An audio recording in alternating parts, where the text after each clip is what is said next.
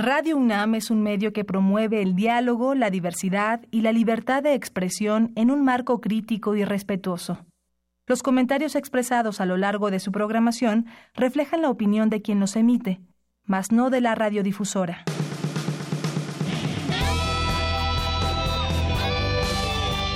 Prisma RU. Relatamos al mundo.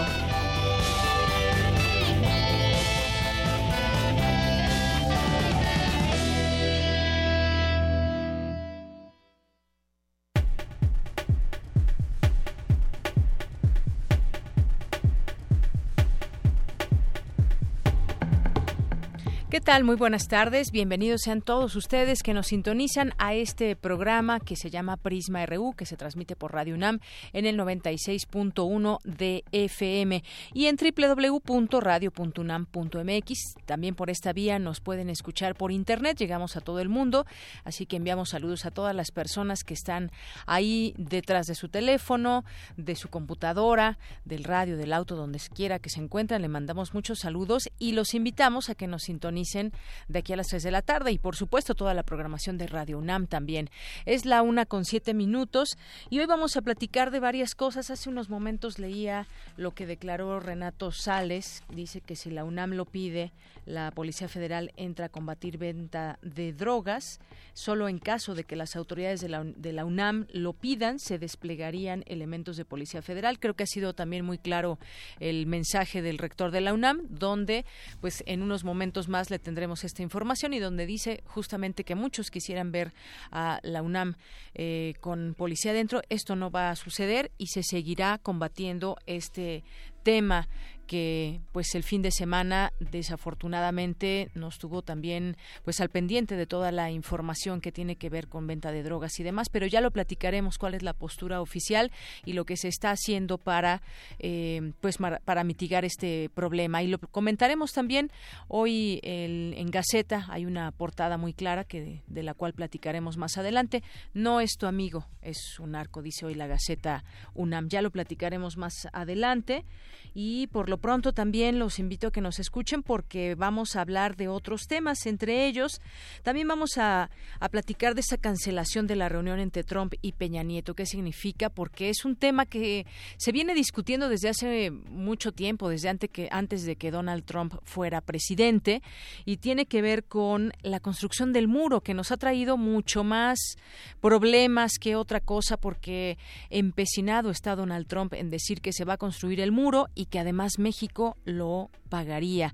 Eh, las autoridades de México también han señalado su postura que ha sido muy clara y dicen no vamos a pagar el muro. Sin embargo, bueno, pues ahora todo derivó según un medio de comunicación, según de, eh, de Washington Post, pues hubo una situación ríspida entre ambos presidentes y se canceló una reunión que tendría planeada Peña Nieto a este país.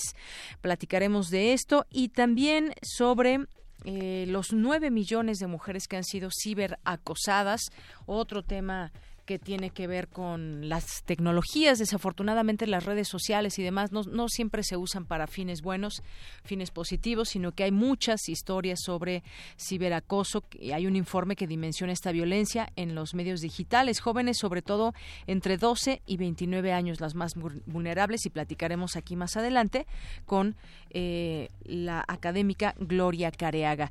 Y en nuestra segunda hora le tendremos también más información universitaria, como pues es parte del perfil de esta emisión, y vamos a platicar también con Miquel Adrià, director de Arquín y fundador del Festival Mextrópoli por la Escuela Técnica Superior de Arquitectura de Barcelona, y nos va a platicar de la quinta edición del Festival Mextrópoli sobre eh, reconstrucción en la Ciudad de México, un tema que también aquí nos interesa mucho seguir con todo lo que sucedió después del 7 y 19 de septiembre del año pasado. Y tendremos también hoy, que es lunes, Cartografía RU con Otto Cázares, eh, hablando de el Día de la Bandera, que fue el sábado, y cómo se hizo la bandera con el escudo al revés. Bueno, pues él nos platicará de este tema y sus apreciaciones, qué significa haber izado la bandera al revés. También tendremos aquí a Montserrat Muñoz que nos presenta las actividades, que son muchas, en la sala Julián Carrillo. Así que quédese con nosotros. Vamos, mientras tanto, a un resumen informativo. Relatamos al mundo. Relatamos al mundo. Y en este lunes 26 de febrero, ya estamos a unos días de que termine este mes, segundo mes del año 2018, la UNA con 11, el rector de la UNAM, Enrique Graue, afirmó que el Estado tiene la obligación de garantizar la seguridad, la justicia y el respeto a los derechos humanos. Asimismo, convocó a la unidad de los universitarios contra la violencia. En unos minutos, mi compañero Jorge Díaz nos tendrá toda la información. La UNAM publicará vía Internet su archivo histórico sobre el movimiento estudiantil del 68. Vamos a escuchar más adelante a mi compañera Dulce García, que nos tiene toda la información.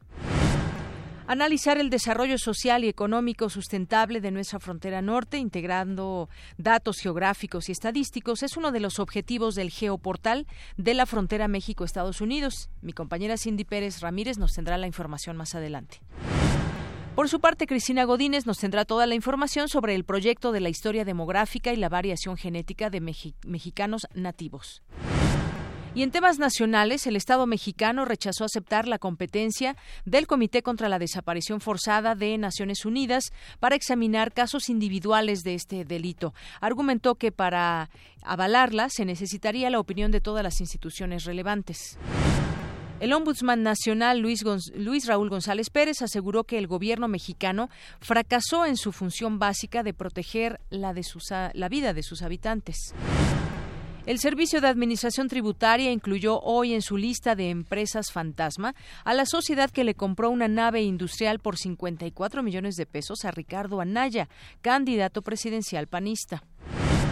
El precandidato priista José Antonio Mid presentó hoy a su equipo de campaña. Se confirma como coordinador general a Aurelio Nuño y como vicecoordinador a Erubiel Ávila. Activistas de Chihuahua entregaron 56 mil firmas a la Procuraduría General de la República para exigir la extradición urgente del exgobernador de Chihuahua, César Duarte. Activistas de Greenpeace se manifestaron en el marco de la cumbre Mujeres por el Clima para exigir al jefe de gobierno capitalino, Miguel Ángel Mancera, el cumplimiento de los compromisos medioambientales antes de dejar su cargo. Las zonas de Xochimilco afectadas por el 19 de septiembre serán desde este lunes consideradas como áreas naturales protegidas. El Servicio Meteorológico Nacional pronosticó que el Frente Frío número 33 se extenderá sobre el noreste de México durante los próximos días. En temas de economía, en 2017 Pemex registró una pérdida neta 74% mayor a la del año anterior, pues esta pasó de 191 mil millones de pesos a 333 mil millones de pesos según la Bolsa Mexicana de Valores. La Comisión Federal de Electricidad también registró una pérdida neta, en este caso fue de 9.923 millones de pesos, pero es 88% menor a la de 2016. En temas internacionales, el presidente francés Emmanuel Macron advirtió eh, a, su, homólogo turco, Recep Tayyip Erdogan, de que la tregua aprobada este fin de semana para Siria por el Consejo de Seguridad de la ONU se aplica también al enclave de Afrin.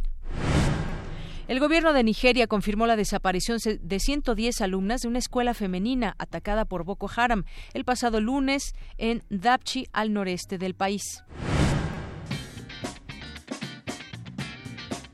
Hoy en la UNAM, ¿qué hacer y a dónde ir? ¿Sabías que los pájaros hicieron su aparición en la Tierra hace más de 18 millones de años? Este y muchos datos interesantes los puedes encontrar en el video Aves y pájaros que está disponible a partir de hoy y hasta el próximo 4 de marzo en la sala de proyecciones de la Biblioteca Manuel Sandoval Vallarta de Universum Museo de las Ciencias.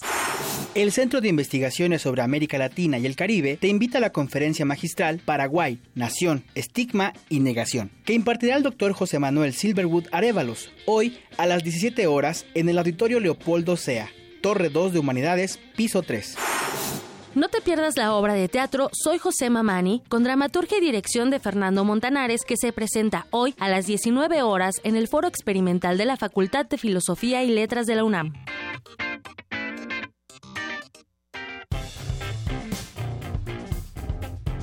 Campus RU.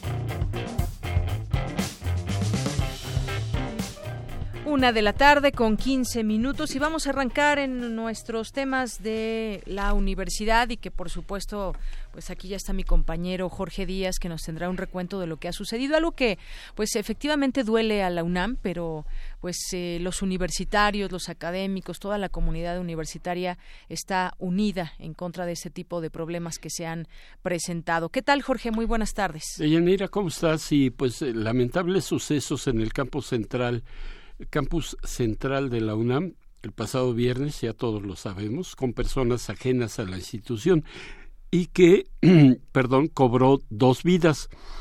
Hizo que el mismo sábado el rector Enrique Graue ofreciera un mensaje a los universitarios en el que destacamos que la universidad, dijo el rector, no se va a armar y una exigencia a las autoridades para esclarecer el hecho, además de un llamado a no utilizar el evento con motivos políticos.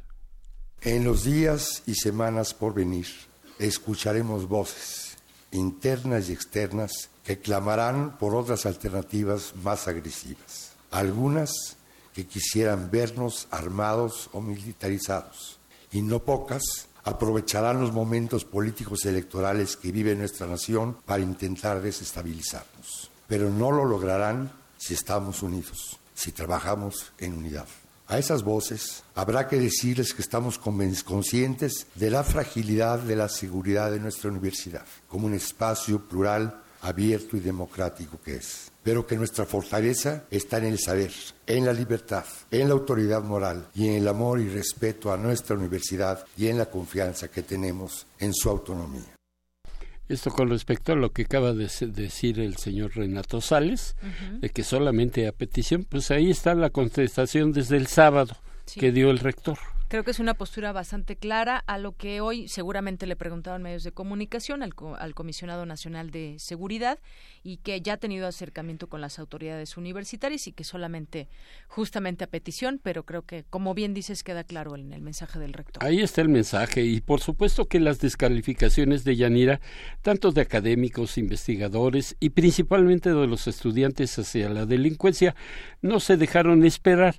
Incluso ayer en el juego de fútbol entre Pumas y Guadalajara, la pantalla gigante del estadio eh, lanzó un mensaje de repudio a esas personas que le hacen mal a la UNAM habitantes del campus, central y de las demás instalaciones universitarias, como recordamos también la agresión de la cual fue objeto una profesora de la FES Acatlán y que fue agredida justamente cuando salía de la FES para dirigirse a su casa. A este respecto el rector fue claro al decir que la aparición de este mensaje allá en el estadio no fue promovido por las autoridades universitarias. Hoy mi compañera Dulce García asistió a la segunda conferencia internacional de seguridad y justicia en democracia organizada por la UNAM y la Comisión Nacional de los Derechos Humanos y al término del evento al que asistió el rector de la universidad se le insistió, oiga doctor, en el acercamiento con las autoridades locales y federales para deslindar responsabilidades, ¿qué es lo que ha sucedido? Bueno, el acercamiento ha sido, como bien saben, eh, cercano y frecuente. De hecho, las detenciones ya son más de tres decenas de narcomenudistas que se han venido haciendo. Y bueno, deben interpretarse los eventos del pasado viernes dentro de este, dentro de este contexto. No es una violencia entre universitarios, pero sí sucedió en la de en este mismo evento de Yanira, el presidente de la Comisión Nacional de los Derechos Humanos, Luis Raúl González Pérez, se refirió a la cultura que debe inculcarse a los estudiantes de la UNAM y a la población en general también para hacerle frente a este tipo de eventos. El llamado es de solidarizarnos con la comunidad universitaria. Yo aquí hago una exigencia, una exigencia a quienes tienen que prevenir y tienen que perseguir el delito. La Procuraduría eh, de Justicia de la Ciudad de México y la Procuraduría General de la República. Tiene que haber una articulación entre esas instancias. Federación y eh, entidad de la Ciudad de México tienen que establecer una estrategia que tenga la inteligencia, que permita ver en dónde, en dónde eh, está el crimen organizado, a dónde van para surtirse y después llevarlos a los chavos. ¿sí? Hay que darle seguimiento y no son eh, en el campus, hay que darle seguimiento a dónde están esa eh, asociación del crimen organizado. Y bueno, más adelante Dulce García tendrá la información de, de esta conferencia o este evento allá en Ciudad Universitaria donde también se habló de la seguridad, pero a nivel general. Esto porque me lo preguntaban hace rato, que si no era la misma información. No, esto que estamos nosotros eh, ventilando y te estoy eh, reportando en estos momentos de Yanira es exclusivamente lo que se dijo acerca de los eventos en la UNAM. Dulce ya tendrá toda la información de esta, de esta conferencia, de esta reunión que justamente convocan la CNDH y la UNAM. Por lo pronto, lo que yo te tengo y lo que ha sucedido hasta el momento, aunque por ahí se esperan más reacciones, hay, en fin, infinidad de comentarios, de información al respecto. Ahorita acabo de ver por ahí que hay dos detenidos. El rector aquí nos dice de forma directa que son tres o más detenciones. Entonces, parece ser que las autoridades mm, se están poniendo las pilas, como dijeran por ahí, para tratar de esclarecer estos hechos lamentables. Claro, y todo esto deriva también de acciones que ha llevado a cabo la propia UNAM y el mensaje que deja claro también a la comunidad universitaria que no debemos de perder de vista de alejarse de todo este tipo de personas que ajenas a la universidad intentan pues eh, llevar a cabo actividades que son ilícitas y que poco a poco se irá acabando este problema. Y todo tiene que derivar de ese amor y respeto que le tengamos a la universidad y que debe venir desde desde todos, es decir, e, este mensaje que también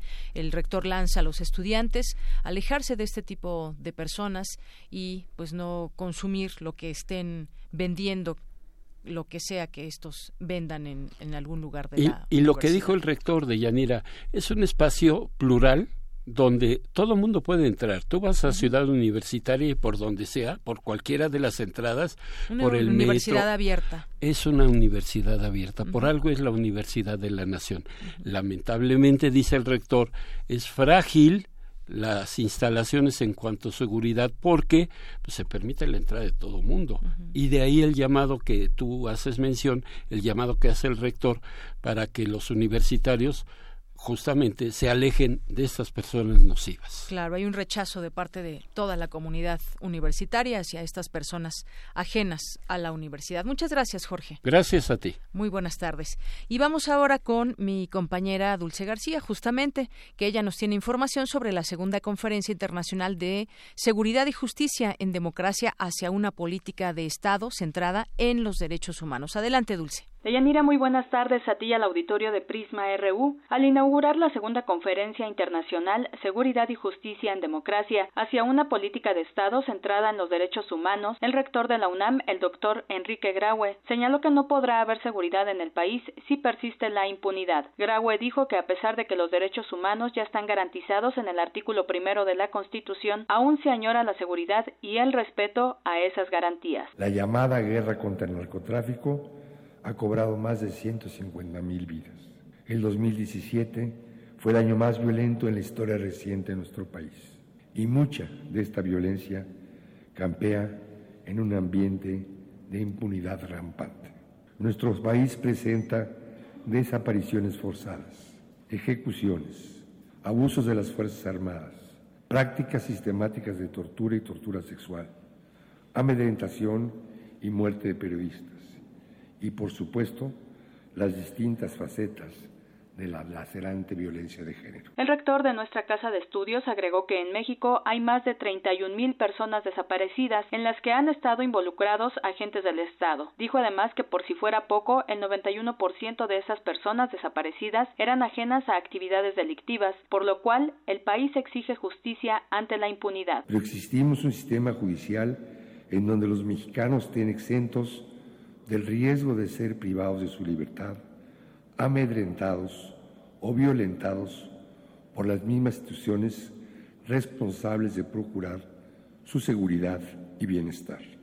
De ahí la importante la importancia de la revisión cuidadosa de la nueva Ley de Seguridad Interior porque si se quiere imponer el orden, si los marcos legales o procesos institucionales apropiados, se pierde también la legitimidad necesaria para restaurar la paz y la confianza que le urgen a México para restaurar su tejido social. Antes, el presidente de la Comisión Nacional de los Derechos Humanos, Luis Raúl González Pérez, dijo que en México es necesaria la reconstrucción de políticas públicas en materia de seguridad y justicia, colocando en el centro de estas a las personas y sus derechos y bajo un enfoque que vea la integralidad de los problemas. Según la más reciente encuesta nacional de seguridad de percepción y victimización sobre la seguridad pública del INEGI, tan solo entre 2015 y 2016 la cifra total de víctimas del delito en nuestro país creció en 900 mil, pasando de 23.3 a 24.2 millones.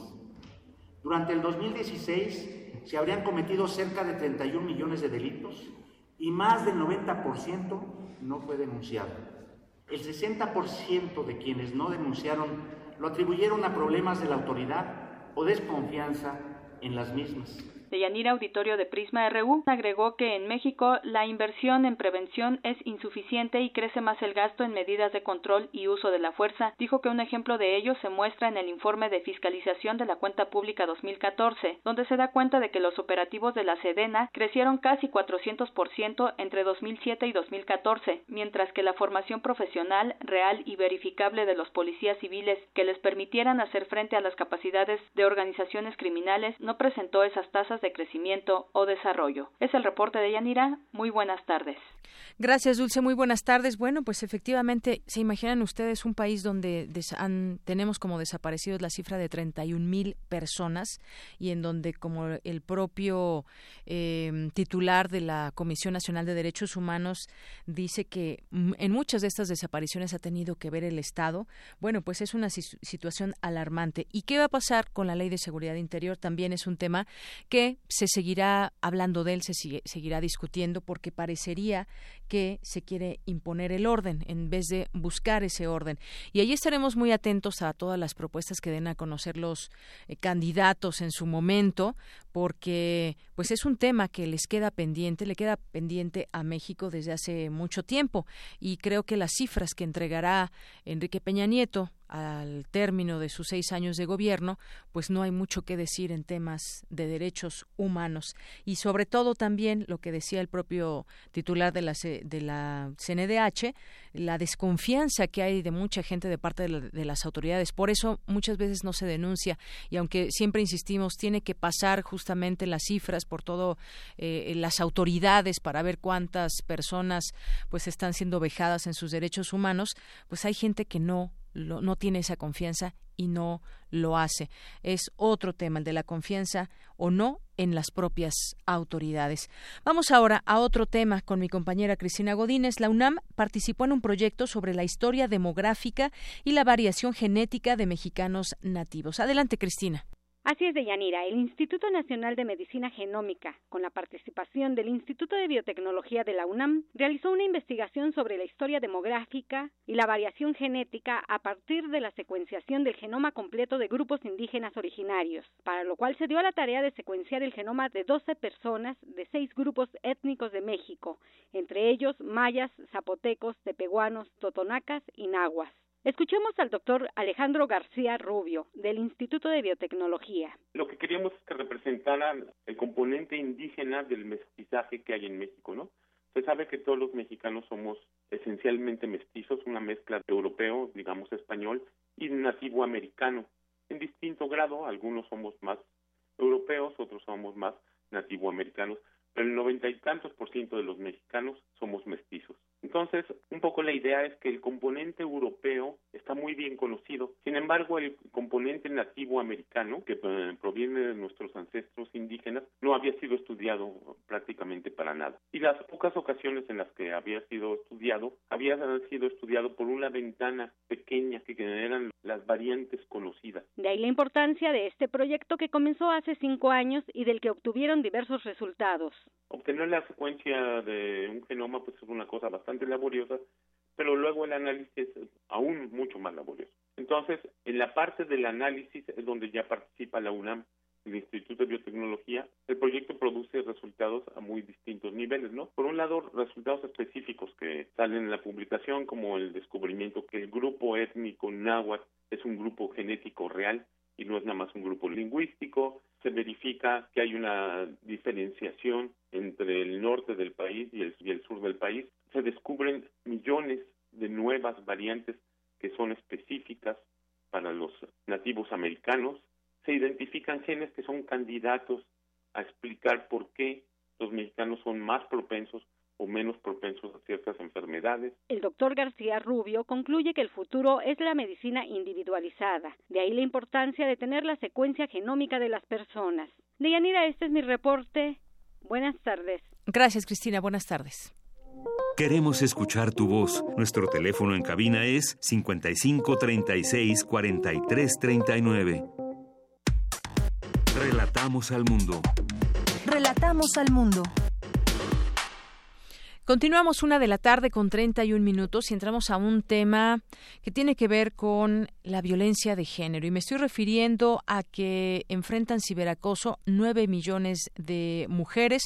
Hay muchas historias que se pueden contar, que se han compartido y que dimensionan la violencia de género en los medios digitales y sobre todo entre jóvenes entre 12 y 29 años, que son las más vulnerables, según da a conocer una, eh, una encuesta eh, que hace el INEGI, nueve millones de mexicanas de 12 años o más han sido víctimas de acoso digital, de acuerdo con el módulo sobre ciberacoso 2015, único en su tipo que fue parte de la encuesta nacional sobre disponibilidad y uso de las tecnologías de la información en los hogares del INEGI. Este rango de edad es el que dan a conocer.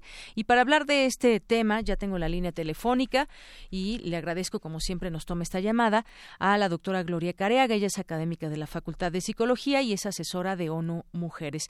¿Qué tal, doctora? Bienvenida a este espacio. Buenas tardes. ¿Qué tal, Lianira? Buenas tardes. Pues ya estaba haciendo yo un contexto de lo que vamos a hablar, doctora, y tiene que ver con estos actos de violencia de género finalmente, porque existe esta violencia y es desafortunadamente facilitada con los medios digitales que tenemos hoy en día. Pero qué, cómo podemos describir este ciberacoso? Bueno, mira, este, pues sí, el, ciberacoso es precisamente una herramienta que se utiliza para las amenazas, el hostigamiento, la humillación a, a las personas a través de, la, de los medios tecnológicos. Entonces me parece que es muy grave que una herramienta que podría uh, ser eh, útil para mejorar la comunicación, la información entre las personas, se utilice otra vez como una herramienta de violencia contra las mujeres. Efectivamente, de violencia contra las mujeres y ahí tenemos cifras y ahí tenemos también rangos de edades. Y de pronto pues también esta reflexión eh, que se hace de la poca privacidad de pronto que podemos tener ya quienes utilizan pues eh, estos eh, medios digitales, tener un teléfono pues nos abre la puerta al mundo y eso es muy maravilloso, pero también puede resultar perjudicial de no saber cómo utilizarlo, pero sobre todo también simplemente pues se puede ser víctima de ello. Hay quien puede suplantar incluso nuestra, nuestra persona y hacerse llamar por nosotros, a pasar por nosotros, y esto implica muchos serios problemas. Pero, ¿qué pueden hacer, qué pueden hacer las mujeres con ese tipo de, de situaciones?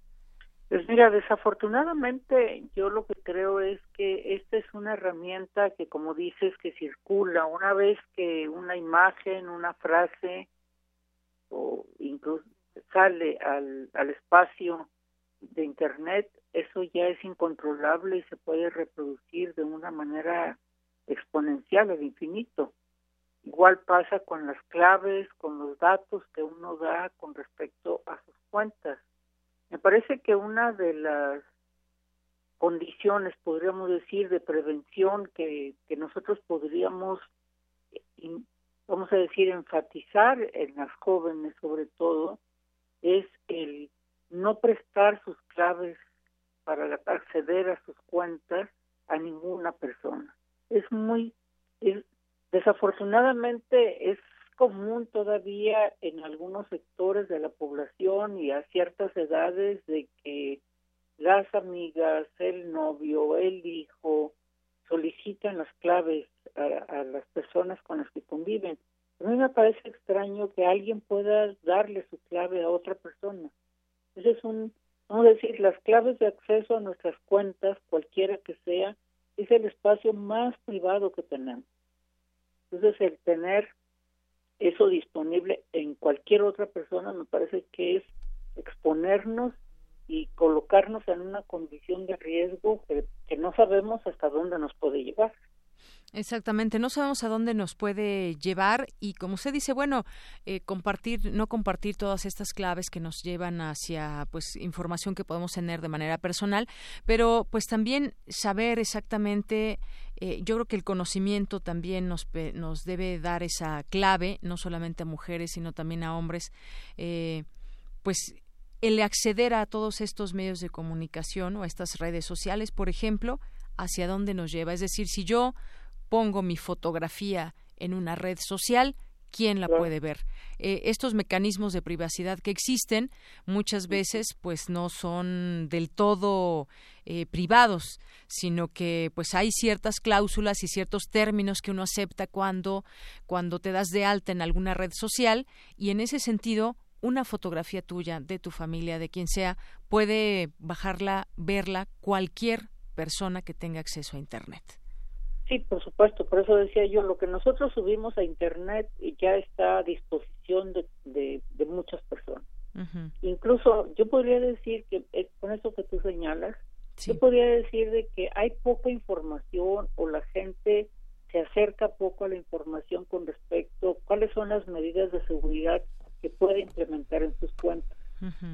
Pero aún así, teniendo claves de seguridad en las cuentas, no hay ninguna garantía de que las imágenes y la información que uno pone en el Internet estén seguras.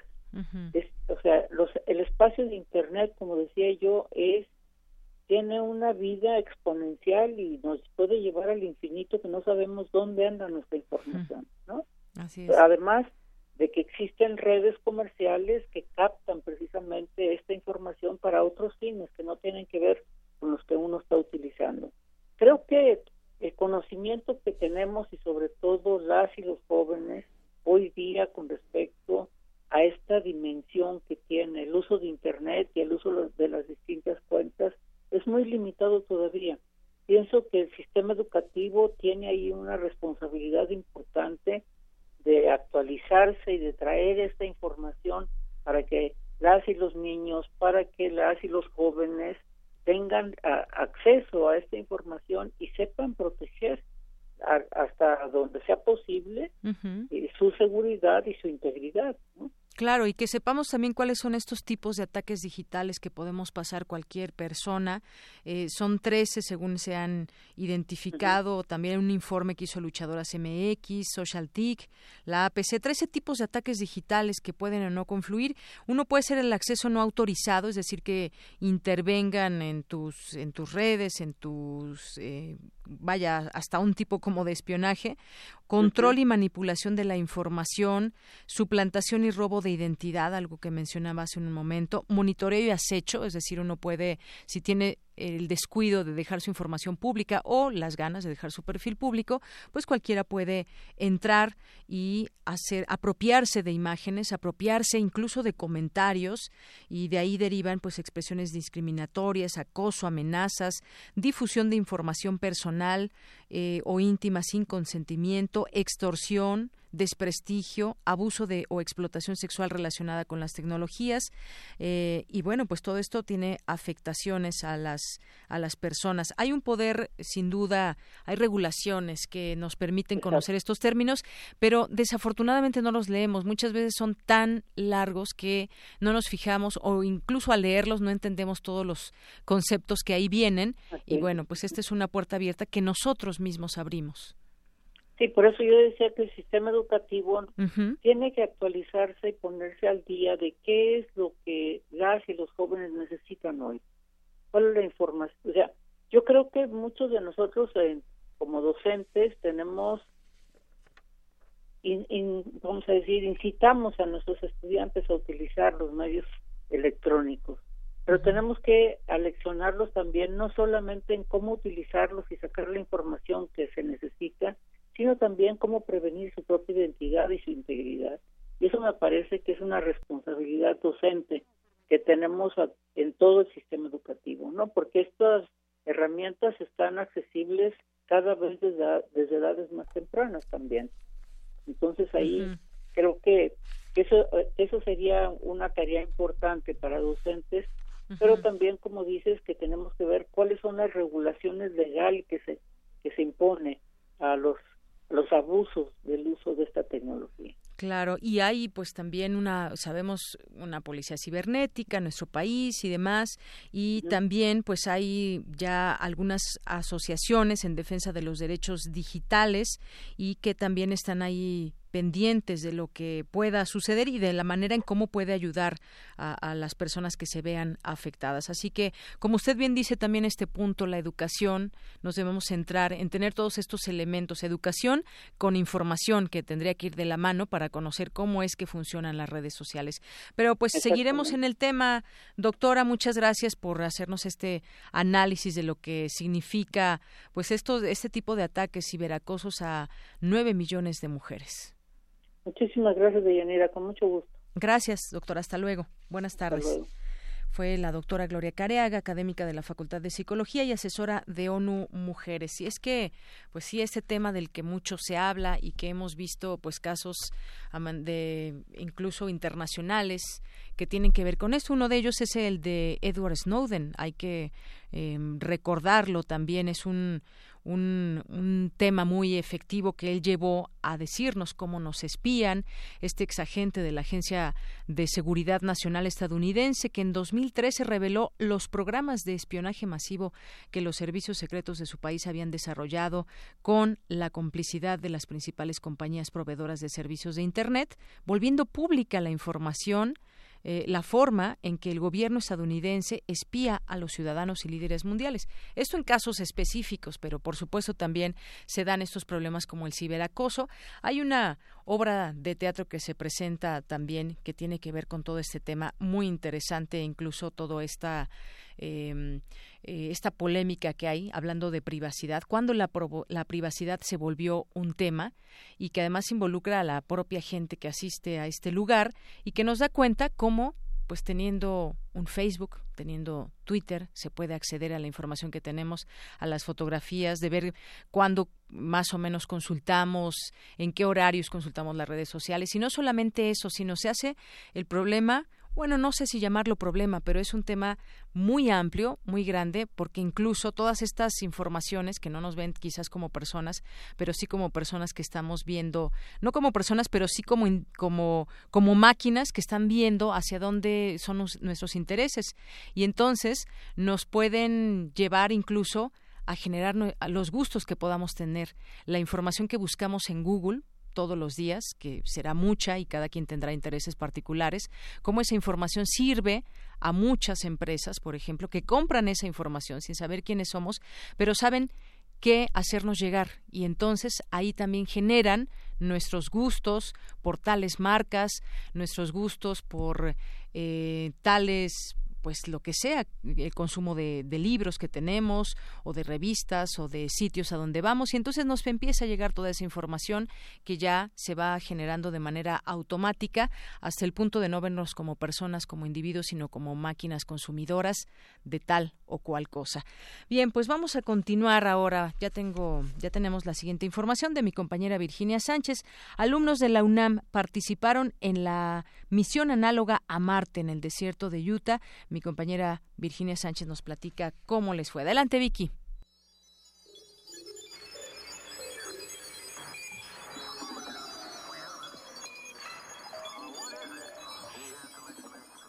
El alto nivel de conocimiento que se imparte en nuestra casa de estudios se refleja en muchos de los logros y reconocimientos que los alumnos y alumnas obtienen todos los días.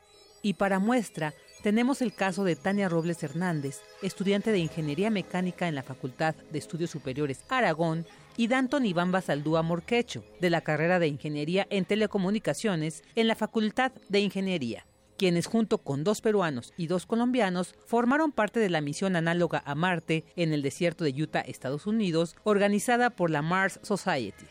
De tal manera que del 13 al 28 de enero, los siete tripulantes estuvieron en un cilindro gigante acondicionado como vivienda, oficina y laboratorio, espacio conocido como el hábitat donde quedaron aislados totalmente de la familia, los amigos y de las redes sociales, con una sola ingesta de alimento al día, tal como sucedería si se llegara realmente al planeta rojo.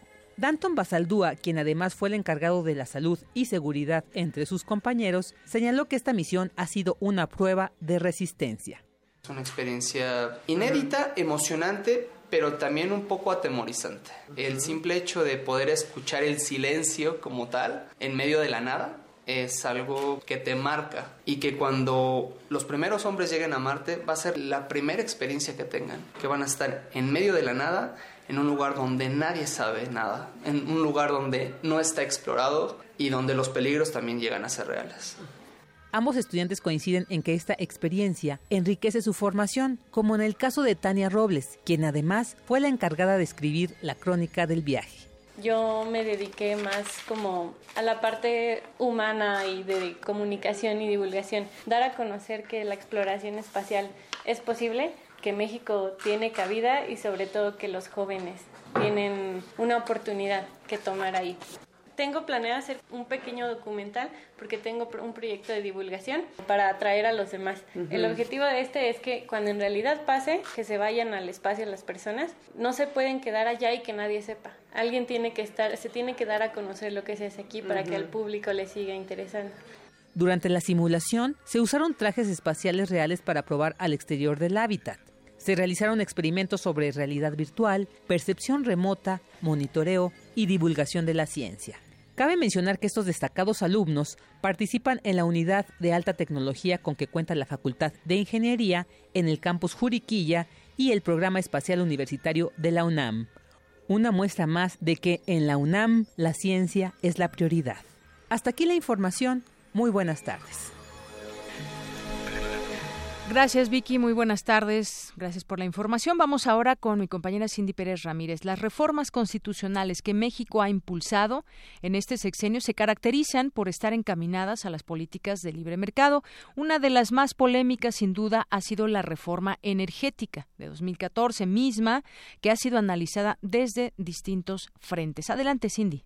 Así es, Deyanira, en el libro Reforma Energética, el poder duro y consensuado para imponerla del senador Manuel Bartlett y la investigadora Rocío Vargas, se esboza el origen y alcance de la reforma energética. En la obra, los autores parten de la hipótesis de que los Estados Unidos, en su afán de convertirse en líder de producción de hidrocarburos, incorporó a México en su proyecto Norteamérica. Durante la presentación del libro, celebrada en el Centro de Investigaciones Interdisciplinarias en Ciencias y Humanidades de la UNAM, Manuel Bartlett señaló que la apertura a la inversión extranjera en Pemex se dio a partir del sexenio de Felipe Calderón. Al autorizarse entonces en esa, en esa reforma que Pemex contratara todo, pues empezó a, diluirse Pemex en empresas, empresas privadas extranjeras todas. ¿Cómo se va imponiendo, cómo se va eh, deformando leyes y cómo se van eh, abriendo los cauces de la seguridad. Y es parte de la falsedad y la mentira que ha acompañado todas estas decisiones. Eh, no perderemos por la propiedad del petróleo, el subsuelo es nuestro, etcétera. que se llevó, muchas de esas mentiras porque eh, vivimos en el régimen de la falsedad absoluta del gobierno, ha mentido en todo. Eh, para defender su posición, mantuvieron el régimen de propiedad. Por su parte, Rocío Vargas, investigadora del Centro de Investigaciones sobre América del Norte de la UNAM, indicó que tenemos territorialmente el régimen de explotación petrolera de los Estados Unidos. En realidad nosotros nos estamos fincando a una dependencia estratégica prácticamente de todos los combustibles refinados, los petroquímicos, el gas natural y yo inclusive diría que ya muy pronto y a futuro del petróleo mismo, en la medida en que las empresas con el tipo de contrato que tienen pueden disponer del petróleo como quieran, no están obligadas a un abasto nacional. Entonces, esto es un riesgo no solamente por los costos, por el tipo de cambio, porque hay que importarlos, ¿no? sino porque dada la relación México-Estados Unidos, aquí hay una cuestión de seguridad nacional. En un momento de represalia, ellos pueden decir, ¿saben qué? Se bloquea este ducto, eh, separan las exportaciones y en ese momento nos ponen en vilo, ¿sí? O sea, toda la economía eh, va a depender, está dependiendo de estas importaciones de gas. Sobre... Por último, señalaron que es necesario revisar a fondo la reforma energética para evitar la entrega de recursos a empresas extranjeras. Hasta aquí mi reporte. Muy buenas tardes. Relatamos al mundo. Relatamos al mundo.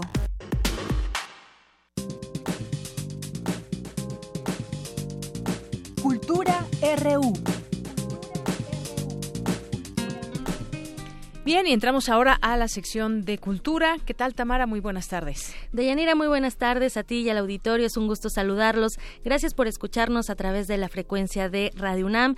Y bueno, como ya es costumbre, Deyanira, en la Ciudad de México, el último miércoles de cada mes se lleva a cabo una noche de museos y en esta ocasión, para despedir eh, pues eh, febrero, en la Sala de Arte Público Siqueiros se realizarán diversas actividades y justo para platicarnos de una de estas actividades, esta tarde en nuestra nuestra cabina nos acompaña Rocío Cerón. Ella es editora, poeta y ensayista. Rocío, muy buenas tardes y bienvenida. Hola Tamara, hola de Yanira, pues muchas gracias por abrirnos el espacio para venir a hablar de esta pieza que se va a presentar, se llama Miunda Si Cantani, que todo el mundo cuando escucha esta palabra me dice, ¿qué significa? ¿Qué es? Suena rarísima. No, en realidad es purépecha.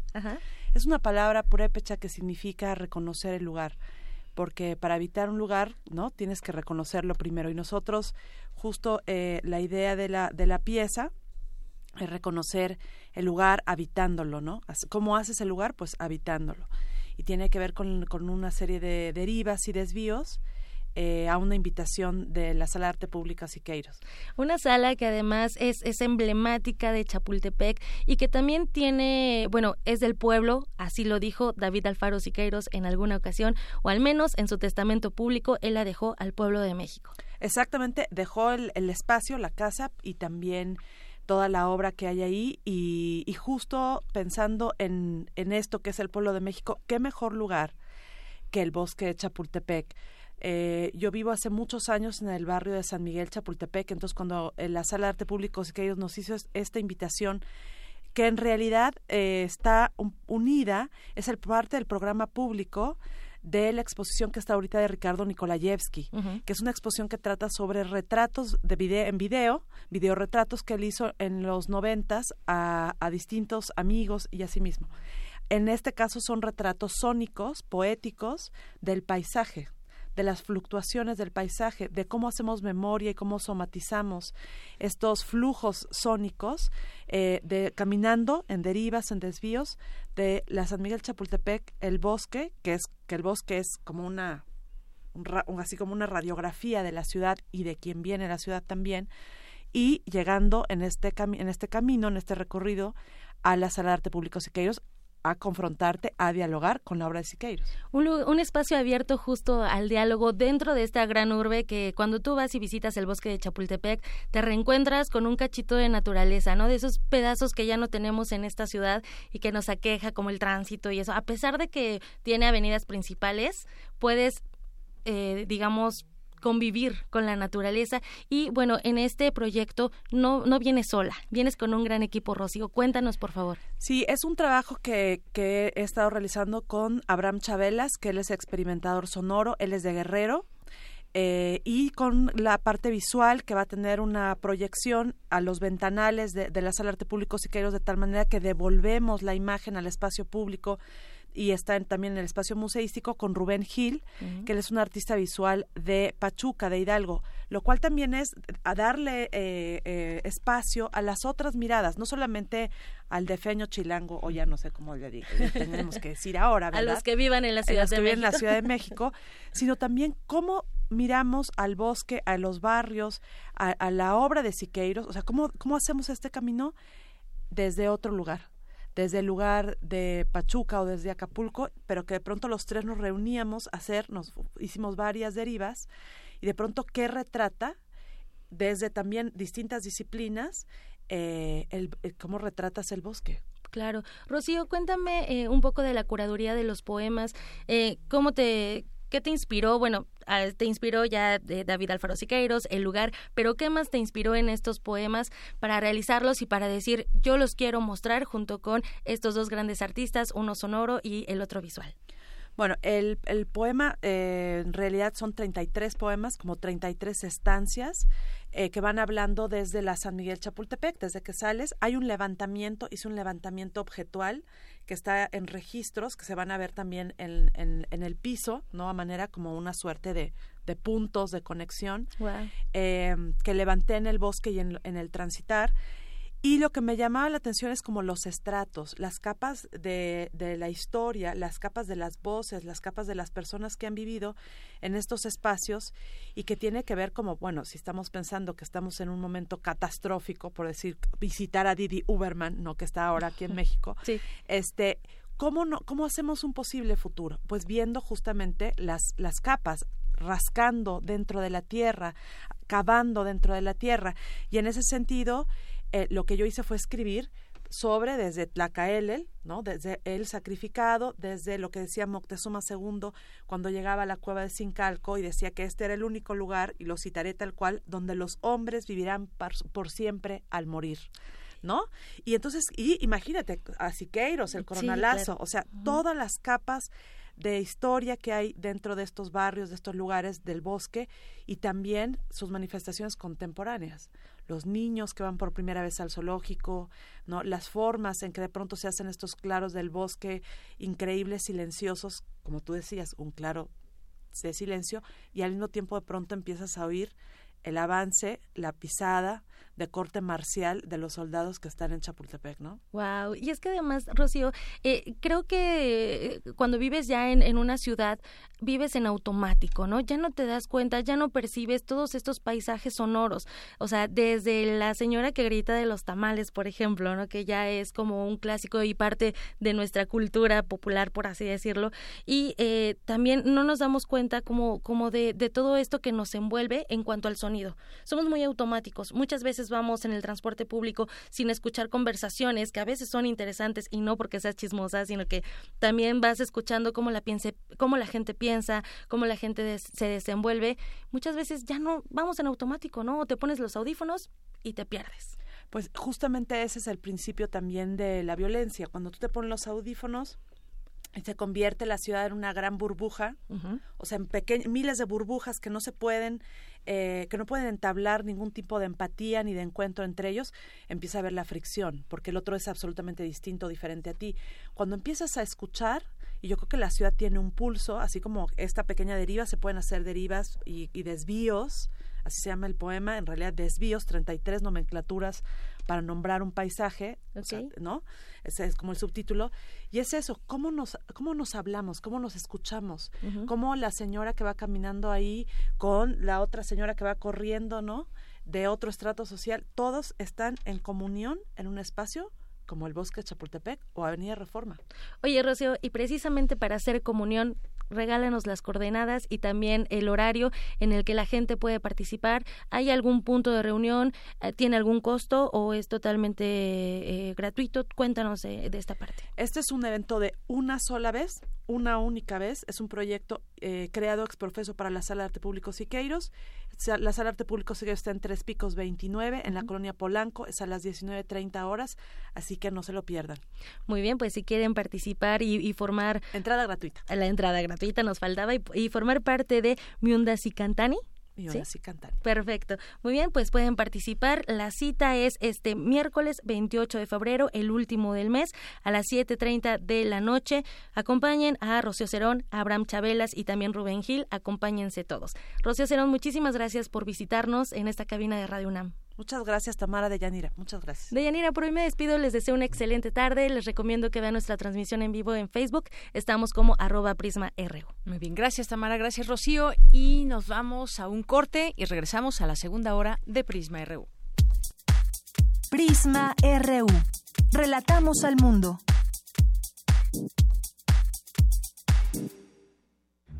Ballets de todos los tiempos. Música medieval, barroca, moderna. Los sonidos que hacen mover al cuerpo en un solo programa. Diáspora de la danza. Lunes a viernes a las 6.40 de la mañana y su retransmisión a las 3 de la tarde. Por el 96.1 de FM. Radio UNAM.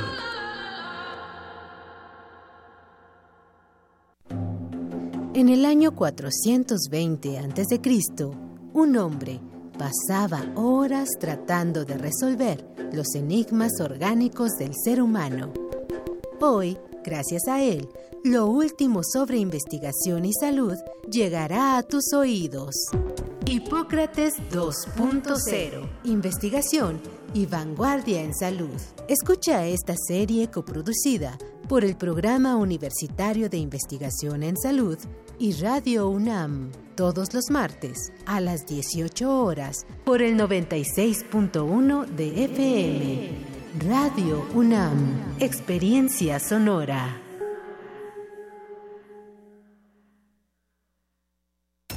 Los acaban de sentenciar. ¿Y qué? Seguro salen al ratito. No, les dieron cadena perpetua. ¿Pero cómo? ¿Cadena perpetua? Entre otros casos, el 25 de enero de 2018, mucha gente fue condenada a 140 años de prisión por secuestro y homicidio. El Partido Verde propuso modificar la ley para castigar con una pena máxima de 140 años a secuestradores. Hoy es ley aprobada y ya se aplica. Partido Verde. Cumplir es nuestra misión. Propaganda institucional del Partido Verde. PRD. Izquierda hoy. Hay decisiones que pueden cambiarlo todo. Puedes hacer o no hacer, avanzar o retroceder, subir o bajar. Lo importante es que hagas lo que hagas, tú decides. ¿Dónde trabajas? ¿Cómo te mueves? ¿Quiénes son tus amigos? ¿En qué creer? Eres dueña o dueño de tu vida. Eres libre. Tienes derechos. Tú decides. Testimonio de oídas. Música nueva en voz de sus creadores. De sus intérpretes. Un autorretrato sonoro de la música de hoy. Escúchanos por el 96.1 de FM los martes y jueves a la 1 a.m. o en su retransmisión los sábados y domingos también a la 1 a.m. Dicen que lo que empieza bien, acaba bien. Si en 2016 tramitaste tu credencial para votar y todavía no la tienes, aún estás a tiempo de recogerla y evitar que la destruyan, porque eso nos cuesta a todos. Ve por ella antes del 2 de abril para mantener tu registro en el padrón electoral y así no tendrás que empezar el trámite de nuevo. Recuerda, tiene que ser antes del 2 de abril. Porque mi país me importa, yo ya recogí mi INE y votaré en las próximas elecciones del 1 de julio. Instituto Nacional Electoral, INE. Dicen que somos una generación especial, que solo nos importa nuestro mundo. Que nos obsesionan las redes sociales. Y sí es cierto. Por eso estamos bien informados. Y sabemos lo que pasa en otros países, cuando generaciones como la nuestra nos involucran. Sabemos por lo que pasaron nuestros padres y abuelos. Para que hoy tengamos la oportunidad de decidir. Hoy somos mayoría. Y no vamos a dejar que otros decidan nuestro futuro. Porque nuestro país nos importa. Saldremos a votar libremente en estas elecciones. INE. La revista de la universidad en radio. Te invitamos a escuchar esta serie, donde cada mes diferentes personalidades se darán cita para dialogar sobre los conceptos a los que se enfrenta día con día el ser humano. Música, extinción, revolución, palabras. Cada tema será abordado desde la visión de nuestro invitado semanal. Dialoga con nosotros todos los jueves a las 16 horas por el 96.1 de FM en el papel, en la pantalla, en las ondas y en la web. La revista de la universidad abre el diálogo en Radio UNAM. Experiencia sonora.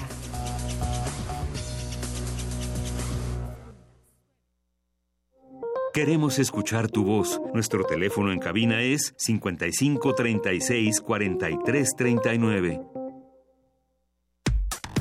Relatamos al mundo. Relatamos al mundo. Internacional RU. La ONU hizo un llamado urgente a una tregua inmediata en la zona de Guta Oriental, en medio de reportes de más víctimas mortales por bombardeos aéreos, así como de supuestos ataques químicos con gas de cloro. Como respuesta a este llamado, el gobierno de Rusia ordenó una pausa humanitaria de cinco horas cada día y la creación de un corredor humanitario para permitir el abandono de los civiles de la región asediada, explicó el ministro de Asuntos Exteriores ruso, Sergei Lavrov, al tiempo que advertía sobre una nueva ola de desinformación con respecto a los ataques químicos. Se divulgarán nuevas noticias falsas y sabemos de dónde provendrán. Algunos medios, citando a un personaje anónimo que reside en Estados Unidos, difunden ya desinformación sobre el uso del cloro que se habría producido el domingo o esta mañana en Guta Oriental. El presidente de la Comisión Europea, Jean-Claude Juncker, pidió a los gobiernos de Macedonia y Grecia poner fin a dos décadas de disputas sobre el nombre de la antigua República Yugoslava, asunto que bloquea la integración de Macedonia en la Unión Europea. Normalmente decimos a todo el mundo lo que debe hacer. Esta vez, hablando con especialistas, me abstengo de dar públicamente instrucciones. Haz tu trabajo con Grecia y Grecia tiene que hacer su trabajo con tu país y luego las cosas irán en la buena dirección. La Unión Cristiano-Demócrata que preside la canciller alemana Angela Merkel aprobó el pacto consensuado entre ese bloque conservador y el Partido Socialdemócrata para formar otra gran coalición de gobierno. Esto pondrá fin a meses de negociaciones, celebró Angela Merkel. Hoy queremos contribuir en la formación de una gran coalición estable y que funcione. Las expectativas de la mayoría de la gente de nuestro país y también del exterior de las fronteras alemanas están claras. Tenemos en nuestras manos y añadiría que debemos debemos decidir sobre mantener el destino de Europa y Alemania en nuestras manos o dejarlo en manos de otros.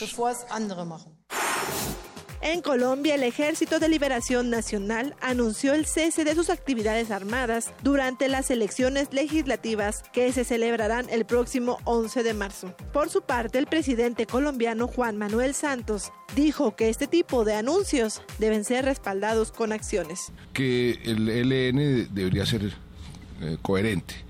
Ellos vienen insistiendo que quieren la paz, pero las acciones de ellos iban totalmente en contravía y que si no veíamos un mínimo de coherencia, restablecer el diálogo iba a ser difícil. Este comunicado, y si lo, y si lo respaldan con acciones, es precisamente el tipo de gestos que estábamos buscando para reanudar, reanudar esos diálogos.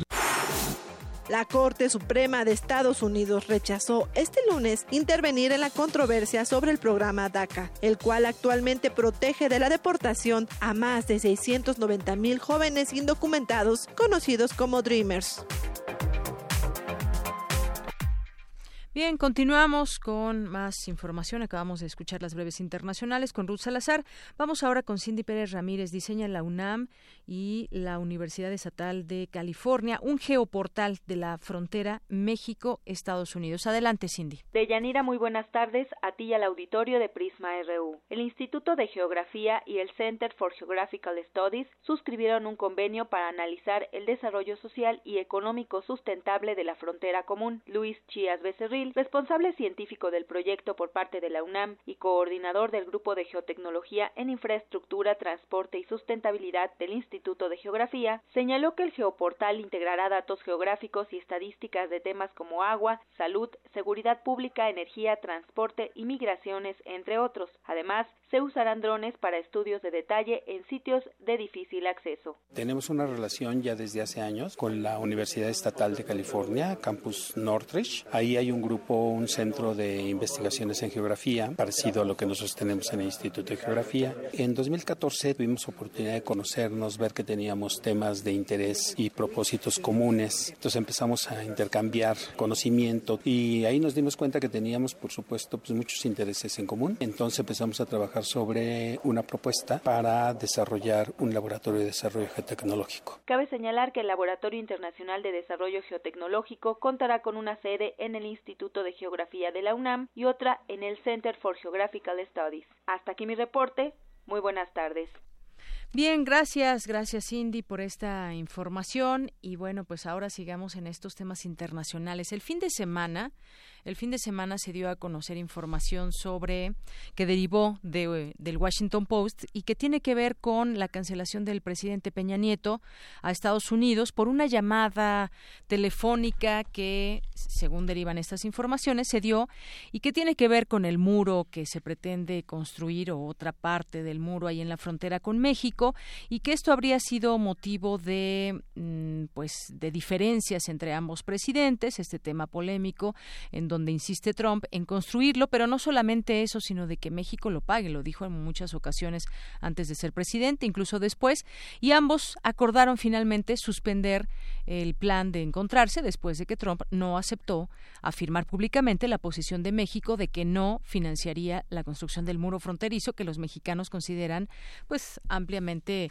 ofensivo y no solo eso, pues sí, pagarlo sí sería muy ofensivo en todo caso también. Hablemos del tema con, ya tengo en la línea telefónica, María Cristina Rosas, ella es internacionalista y académica de la Facultad de Ciencias Políticas y Sociales de la UNAM. ¿Qué tal, doctora? Bienvenida a este espacio. Muy buenas tardes. Buenas tardes, Miguelina. Un saludo a usted y a su auditorio.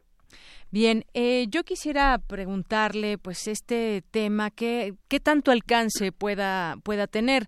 Sabemos que, pues, es el último año del presidente Peña Nieto y ha sido también, pues, enfático junto con su equipo de pronto en decir que México no va a pagar el mudo, muro, pero, pues, en otros temas sabemos que, pues, también hay el Tratado de Libre Comercio y otras cosas que, pues, ponen ahora en esta situación. ¿Qué tanto afectaría esta, eh, la relación bilateral México-Estados Unidos? derivado de esta llamada o hacia dónde vamos con este tema del muro? Yo creo que esta cancelación del encuentro entre el presidente Peña Nieto y el presidente Trump hay que ponerla en contexto porque, como bien se decía en la nota, estamos en, en proceso electoral, es el último año del del gobierno del presidente Peña Nieto y en el caso de Estados Unidos se vienen las elecciones de medio término y, y, yo creo que este contexto político es extremadamente importante para los dos países y también para consumo interno, me explico. En el caso de, de Trump, él en su campaña para la presidencia en 2016 hizo una serie de promesas, entre ellas lo del muro, entre ellas lo de renegociar los tratados comerciales que Estados Unidos tiene suscritos con diversas naciones del mundo por el tema de que según él el libre comercio lo único que le ha traído a, Estados Unidos es desempleo y desindustrialización. Entonces, eh, evidentemente Trump eh, es eh, ya como presidente está obligado a mostrarse ante su electorado como una persona que cumple sus promesas. Y francamente, eh, fuera de la reforma fiscal, pues yo creo que no se ha podido anotar ningún logro importante respecto a aquella agenda electoral que él impulsó. Entonces, eh, él no puede aparecer débil ante el electorado pensando en los comicios de noviembre, porque de otra manera podría perder eh, apoyo de, la base dura que, que influyó para que él llegara a la presidencia. Y en el caso del presidente Peña Nieto, pues yo creo que haciendo una valoración política, pues él también habla en términos de consumo interno, en términos de que estamos en proceso electoral, el PRI ya tiene un candidato oficial, eh, presidente Peña Nieto pues eh, quisiera en un momento dado reforzar una postura nacionalista en torno al tema del muro que es altamente ofensivo para México y, y que pues eh, él buscaría endurecer la postura precisamente para para verse como como un presidente que que no cede ante la Unión Americana. De todas maneras el costo político para Peña Nieto como ya se va pues sería mínimo y se piensa que quizá esto podría reforzar un poco eh, al candidato priista, ¿no? Es decir, mostrar a un presidente mexicano que que se mantiene firme frente a Estados Unidos, que no claudica frente a Estados Unidos y, y creo que que este sería el escenario político. Ahora, es, cierto que tenemos en medio, está ahorita la séptima ronda de negociaciones del Tratado de Libre Comercio de América del Norte, sumamente complicada, sumamente complicada. Todos los, los grupos negociadores reconocen que hay puntos muy espinosos eh, que no se han podido desahogar en las rondas previas Y también está latente, digamos, el fantasma, o más que fantasma, la posibilidad de que Estados Unidos decida retirarse del tratado. Hay una prisa política también para que eh, se tenga un texto base de, de, la renegociación para marzo. Y marzo, pues ya es el jueves. Entonces, eh, hay esta prisa y eh, esto también por el proceso electoral que se avecina en México y también por las elecciones de medio término en Estados Unidos. Eh, independientemente de lo que pase con el Telecán, que se ve sumamente complicado el destino de, de esta renegociación, pues eh, yo creo que estamos en un punto donde pues México está haciendo las valoraciones del costo que tendría el que no prosperara la renegociación o incluso que Estados Unidos se retirara. Yo todavía no he escuchado del secretario de Alfonso Guajardo un plan B, porque él se ha limitado a decir que no sería fatal para México que Estados Unidos se retirara de la negociación pero eh, creo que está contemplado. O sea, las autoridades mexicanas sí tienen contemplado este escenario y eh, no creo que si Peña Nieto se hubiese reunido con Trump las cosas cambiarían. Esa es la realidad de la situación. Exacto, esa es justamente la realidad de la situación. Y bueno, pues esto por un lado. Por otra, por otra doctora, yo quisiera platicar con usted un tema que del cual usted ha hablado y, y tiene algunos puntos de vista muy interesantes, porque ya que estamos en Estados Unidos, sigue todo también este tema de qué, tuvo que ver Rusia eh, en el caso de las elecciones de Estados Unidos, si, si trabajó a favor para que ganara Donald Trump o no, y luego se mezcla este tema de cómo interfiere en algunos temas, como el caso del Brexit, el caso de la independencia de Cataluña, y luego llega hasta México toda esta trama de posibilidades de que Rusia intervenga en las elecciones de México. ¿Qué decir al respecto, doctora? Pues mire, Rusia es un país que tiene capacidades cibernéticas para sabotear, eh, tiene tanto capacidades para desarrollar ataques ciberguerreros eh, que han desquiciado en distintos momentos, en años recientes, eh, procesos en distintos países. Yo recuerdo mucho, por ejemplo, la crisis que se dio con Georgia en 2008 en plenas Olimpiadas. Recuerdo que Putin estaba con la delegación rusa en, en Beijing y se estaba desarrollando la confrontación entre Rusia y Georgia y eh, Rusia cortó la fibra óptica de Georgia, de manera que Georgia y el presidente Saakashvili quedaron aislados durante tres días de la comunidad internacional. Eh, y aparte, este, bueno, Rusia subió páginas donde ridiculizaba al presidente de Georgia y, y todo esto. O sea, tiene capacidades para, para sabotear y para desquiciar eh, la información estratégica de los países. Yo no sé hasta qué punto eh, haya podido hacerlo también en el caso de los comicios en Estados Unidos de 2016 o el año pasado en los plebiscitos o en el plebiscito de, de Cataluña o incluso en el tema del Brexit, pero es real que eh, Rusia sabe que en una confrontación normal, es decir, una confrontación entre fuerzas armadas, tal vez no tendría tan buenos resultados frente a Estados Unidos. Entonces recurre a este tipo de ciberataques que forman parte de la estrategia del conflicto asimétrico y que pueden ser sumamente letales porque pueden desquiciar, eh, obviamente, la información y, y pueden eh, inclusive llevar a, a, una situación en la que se tomen decisiones equivocadas precisamente porque la información de que se dispone eh, no es veraz. en este sentido, es muy importante que nuestro país pues eh, refuerce obviamente la, la infraestructura en línea, eh, el PREP y todo esto que nos ha dicho el Instituto Nacional Electoral, blindarlo eh, de la mejor manera precisamente en previsión de que eh, pudiera darse algún ataque. Puede provenir de Rusia, puede provenir de otros países que también tienen capacidades ciberguerreras, como, como puede ser China, como puede ser Irán, como Corea del Norte, que han desarrollado estas capacidades porque quizá en términos de guerra convencional no tendrían una ventaja sobre Estados Unidos. Pero, eh, bueno, la posibilidad de que ocurra existe, naturalmente, hay que ser cuidadosos y, eh, como decía, blindar esto, porque al final del día, ¿cuál sería el interés eh, de Exacto, ¿cuál sería el interés? si Rusia decide hacerlo, pues eh, afectar los intereses de Estados Unidos, porque Estados Unidos tiene un vecindario relativamente tranquilo, es decir, los vecinos contiguos de, Estados Unidos, que somos México y Canadá, no somos eh, países que le generemos grandes problemas. Vaya, comparo este vecindario con Medio Oriente. Medio Oriente es una región convulsa y, y es una región a la que Estados Unidos le tiene que destinar una atención extrema por razones conocidas por todos. Si si México se desquiciara por un eh, por una por un manejo de información eh, producto de ciberataques, entonces esto afectaría naturalmente los intereses de Estados Unidos y y esa es la preocupación eh, que subsiste para el caso estadounidense. Y para el caso nuestro pues también es grave Digo, eh, yo diría que México, a diferencia de Estados Unidos, no tiene una infraestructura en Internet tan desarrollada como la de nuestro vecino del norte. Estados Unidos, como sabemos, es el país más internetizado y conectado del mundo. Por lo tanto, es mucho más vulnerable a ataques de este tipo. O sea, tenemos que, que ser realistas. En el caso de México, sí tenemos una infraestructura, eh, mucha información estratégica en línea, pero todavía hay millones de mexicanos que no acceden a, a Internet por cuestiones de desarrollo, de infraestructura y demás, pero eso no significa que no eh, estemos expuestos a, ataques.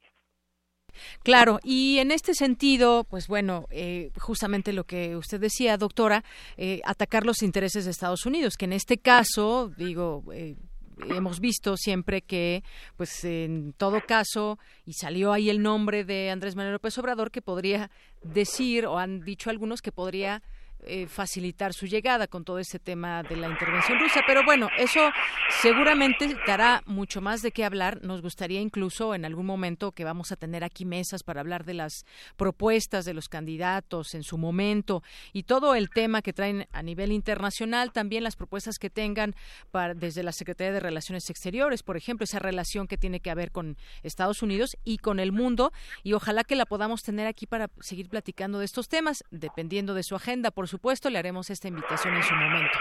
Sí, claro que sí, porque además acaba de mencionar algo que a mí me parece digno de destacar. El hecho de que política exterior no es un tema que, que interese mucho a los candidatos, es un tema marginal generalmente en las campañas políticas, pero pues en la circunstancia en la que se encuentra México en este momento es un tema crucial y quisiéramos ver de los candidatos definiciones y posturas más claras respecto a cómo sería su política exterior de llegar al poder.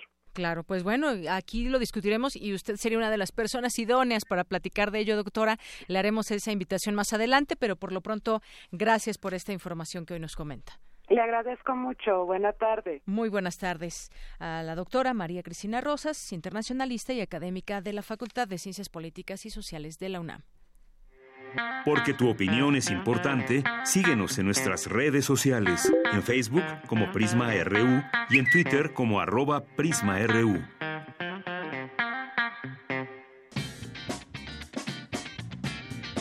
Mañana en la UNAM, ¿qué hacer y a dónde ir? La Facultad de Ciencias Políticas y Sociales te invita a la conferencia Las relaciones bilaterales entre México y Bolivia, que impartirá José Vladimir Crespo Fernández, embajador del Estado Plurinacional de Bolivia, mañana a las 9 horas en el auditorio Pablo González Casanova. En el marco del primer ciclo en etnobiología, Raúl Valadez Azúa, del Instituto de Investigaciones Antropológicas, abordará el tema La domesticación animal en México. La cita es a las 11 de la mañana en la sala Sotero Prieto de la Facultad de Ciencias. Como parte del seminario Grado Cero, serie de intervenciones teórico-prácticas de arte y ciencia, mañana a las 12 del día se llevará a cabo la conferencia Neuroestética y Neuromatemáticas, que impartirá Francisco Gómez Montt del Centro de Investigación en Neurohumanidades, en el auditorio C3 del Centro de Ciencias de la Complejidad. Relatamos al mundo. Relatamos al mundo. Dos de la tarde con 23 minutos y como le habíamos anunciado al inicio de esta emisión, tendríamos aquí con nosotros a Miquel ¿verdad? Miquel Adrià, eh, director de Arquín y fundador del Festival Mixtrópoli eh, por la Escuela Técnica Superior de Arquitectura de Barcelona y doctor en Arquitectura por la Universidad Europea de Madrid. Y hoy nos va a hablar de la quinta edición del Festival Mixtrópoli 2018 y reconstrucción de la Ciudad de México. ¿Qué tal, Miquel? Bienvenido a este espacio. Muy buenas tardes. Pues muy, mucho gusto de estar aquí en tu programa. Pues hablemos de esta quinta edición de este festival. ¿Qué tiene que ver con la ciudad? Mextrópoli, cuéntanos qué, de qué se habla en esta edición. Mira, el, Festival de Arquitectura y Ciudad Mextrópoli es una, una ventana que proponemos abrir una vez al año para, para ver esa ciudad extraordinaria, eh, la que está y la que quisiéramos que estuviera, sobre todo. Es decir, es una manera de construir eh, ciudadanía eh, en la concentración, digamos, de más de 100 eh, actividades que vamos a tener del 17 al 20 de marzo. Eso fundamentalmente eh, pues es más de 20 conferencias de, de destacadísimos arquitectos, por ejemplo, el último premio Pritzker de 2017 que va a estar con nosotros y otros 20 destacadísimos arquitectos, urbanistas, gestores de la ciudad, desde, pues desde algunos ayuntamientos y demás eh, a, nivel global.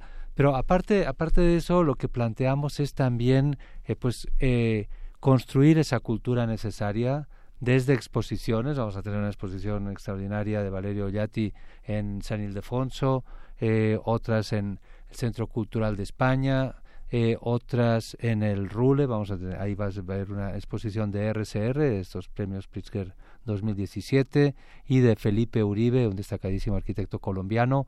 Eh, y asimismo también vamos a, a, inundar el espacio público, concretamente en la Alameda y, sus alrededores, Plaza Tolsá, etcétera, eh, con, con pabellones, pabellones que activamos esos cuatro días que eventualmente algunos se van a reciclar para algunas comunidades este, afectadas en los sismos eh, y que fundamentalmente es una manera de expresar y de transformar la ciudad con toda la ciudadanía.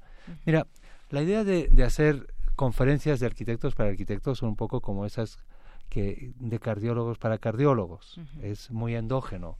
Realmente lo que a nosotros nos interesa es construir ciudadanía desde la arquitectura, desde el urbanismo, desde todos aquellos actores fundamentales en la construcción de la ciudad. Porque la, la, la, ciudad en realidad es un organismo sumamente complejo que no lo puedes dejar en manos, obviamente, solo de nosotros, los arquitectos, pero mucho menos en manos de los políticos. Claro. Acuérdate que llegan eh, con el objetivo de llegar al poder, pero llegan sin un programa, sin una idea de ciudad. Exacto, has dado en el clavo, porque aquí en la Ciudad de México, pues bueno, acabamos además el año pasado, en, septiembre, de vivir una situación terrible en, algunos estados, y entre ellos estuvo la Ciudad de México, que fue afectada, y eso hace que, eh, que resurja también esta plática, cómo queremos una ciudad, que eh, hablando de urbanismo, hablando de arquitectos, que son los que finalmente planean qué tipo de construcciones podemos tener adecuadas al tipo de suelo que tenemos en la Ciudad de México, hay muchos tipos de suelo también en la propia Ciudad de México, y cómo justamente se crea esa ciudadanía desde este ámbito. Estaba viendo que este evento se lleva del 17 al 22 de marzo de, 2018 y ahí vamos a poder escuchar voces de, de, arquitectos, de artistas, de alcaldes, de mucha gente, pero cómo, pues cómo, tú qué verías aquí en la Ciudad de México, qué decirle a la gente desde este punto de vista de cómo planear la ciudad, porque efectivamente las autoridades no nos toman en cuenta y de pronto pues se había dicho que construir hacia arriba debe de tener ciertas especificaciones que vimos edificios nuevos que se vinieron abajo. Entonces, ¿ahí qué pasa, Miquel? ¿Cómo, ¿Cómo entender toda esta ciudadanía? En realidad de todo eso vamos a hablar en, en Mextrópoli, en distintas mesas de diálogo. Vamos a revisar qué hemos hecho a los, justo a los seis meses del temblor que, que, este, que nos afectó tanto aquí en la ciudad eh, y también vamos a ver qué es lo que hay que hacer en los próximos años, porque pues sí se ha hecho, pero hay muchísimo por hacer y nos va a llevar mucho tiempo. Eh, en, en, realidad, eh, ahí también pues vamos a reflexionar qué modelos de ciudad nos interesan. Eso que dices que las autoridades nos hacen caso, yo creo que pues son unos empleados temporales a los que deberíamos regirnos por un programa que traigan, ver si nos interesa el programa y reconducirlo eventualmente. Pero además hay mucho negocio en una ciudad como esta, ¿no? De pronto con todos estos permisos y las inmobiliarias y todo, pues todo debe tener un orden porque así funciona una ciudad. Sí, eh, lo que pasa que si existe un proyecto de ciudad, eh, todas estas presiones de las desarrolladoras inmobiliarias y demás se deben ajustar a ese proyecto de ciudad. Este, cuando la alcaldesa de París acepta eh, tirar adelante algún proyecto es que está acorde con ese modelo de ciudad que planteó, que propuso este antes de tomar ese cargo. Aquí lo que nos sucede es que a falta de modelos de ciudad, y lo hemos visto en todos estos años, este, eh, lo que sucede es que eh, es la presión de esas desarrolladoras las que hace que se lleve a cabo un proyecto u otro.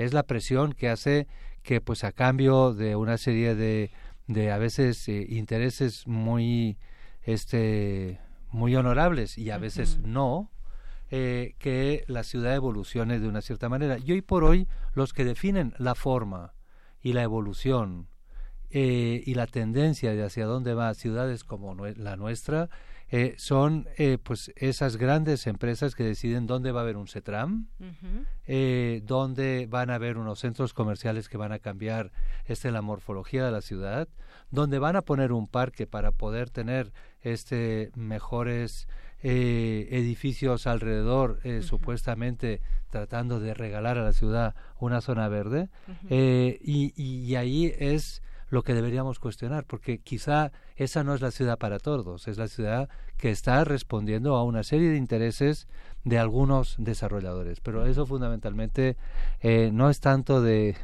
de, digamos, de cuestionar si ese es el modelo de ciudad, que creo que sería un modelo parcial, sino de tratar de definir cuál sería el modelo que nos permitiera aglutinar a ese lugar común que junta a gente que no tiene nada en común, que sería lo ideal de una ciudad, no la ciudad de guetos, especializada en zona de ricotes, zona de pobres, claro, una ciudad para todos. Una ciudad para todos y que sea inclusiva y que entendamos que hay que priorizar tenemos que hacer la mejor banqueta del mundo y a partir de ahí vamos a tener un buen espacio público que privilegie al ciudadano de a pie, pero también al que va en bicicleta, también al que sigue yendo en coche, que lo puede necesitar, pero sobre todo el transporte público.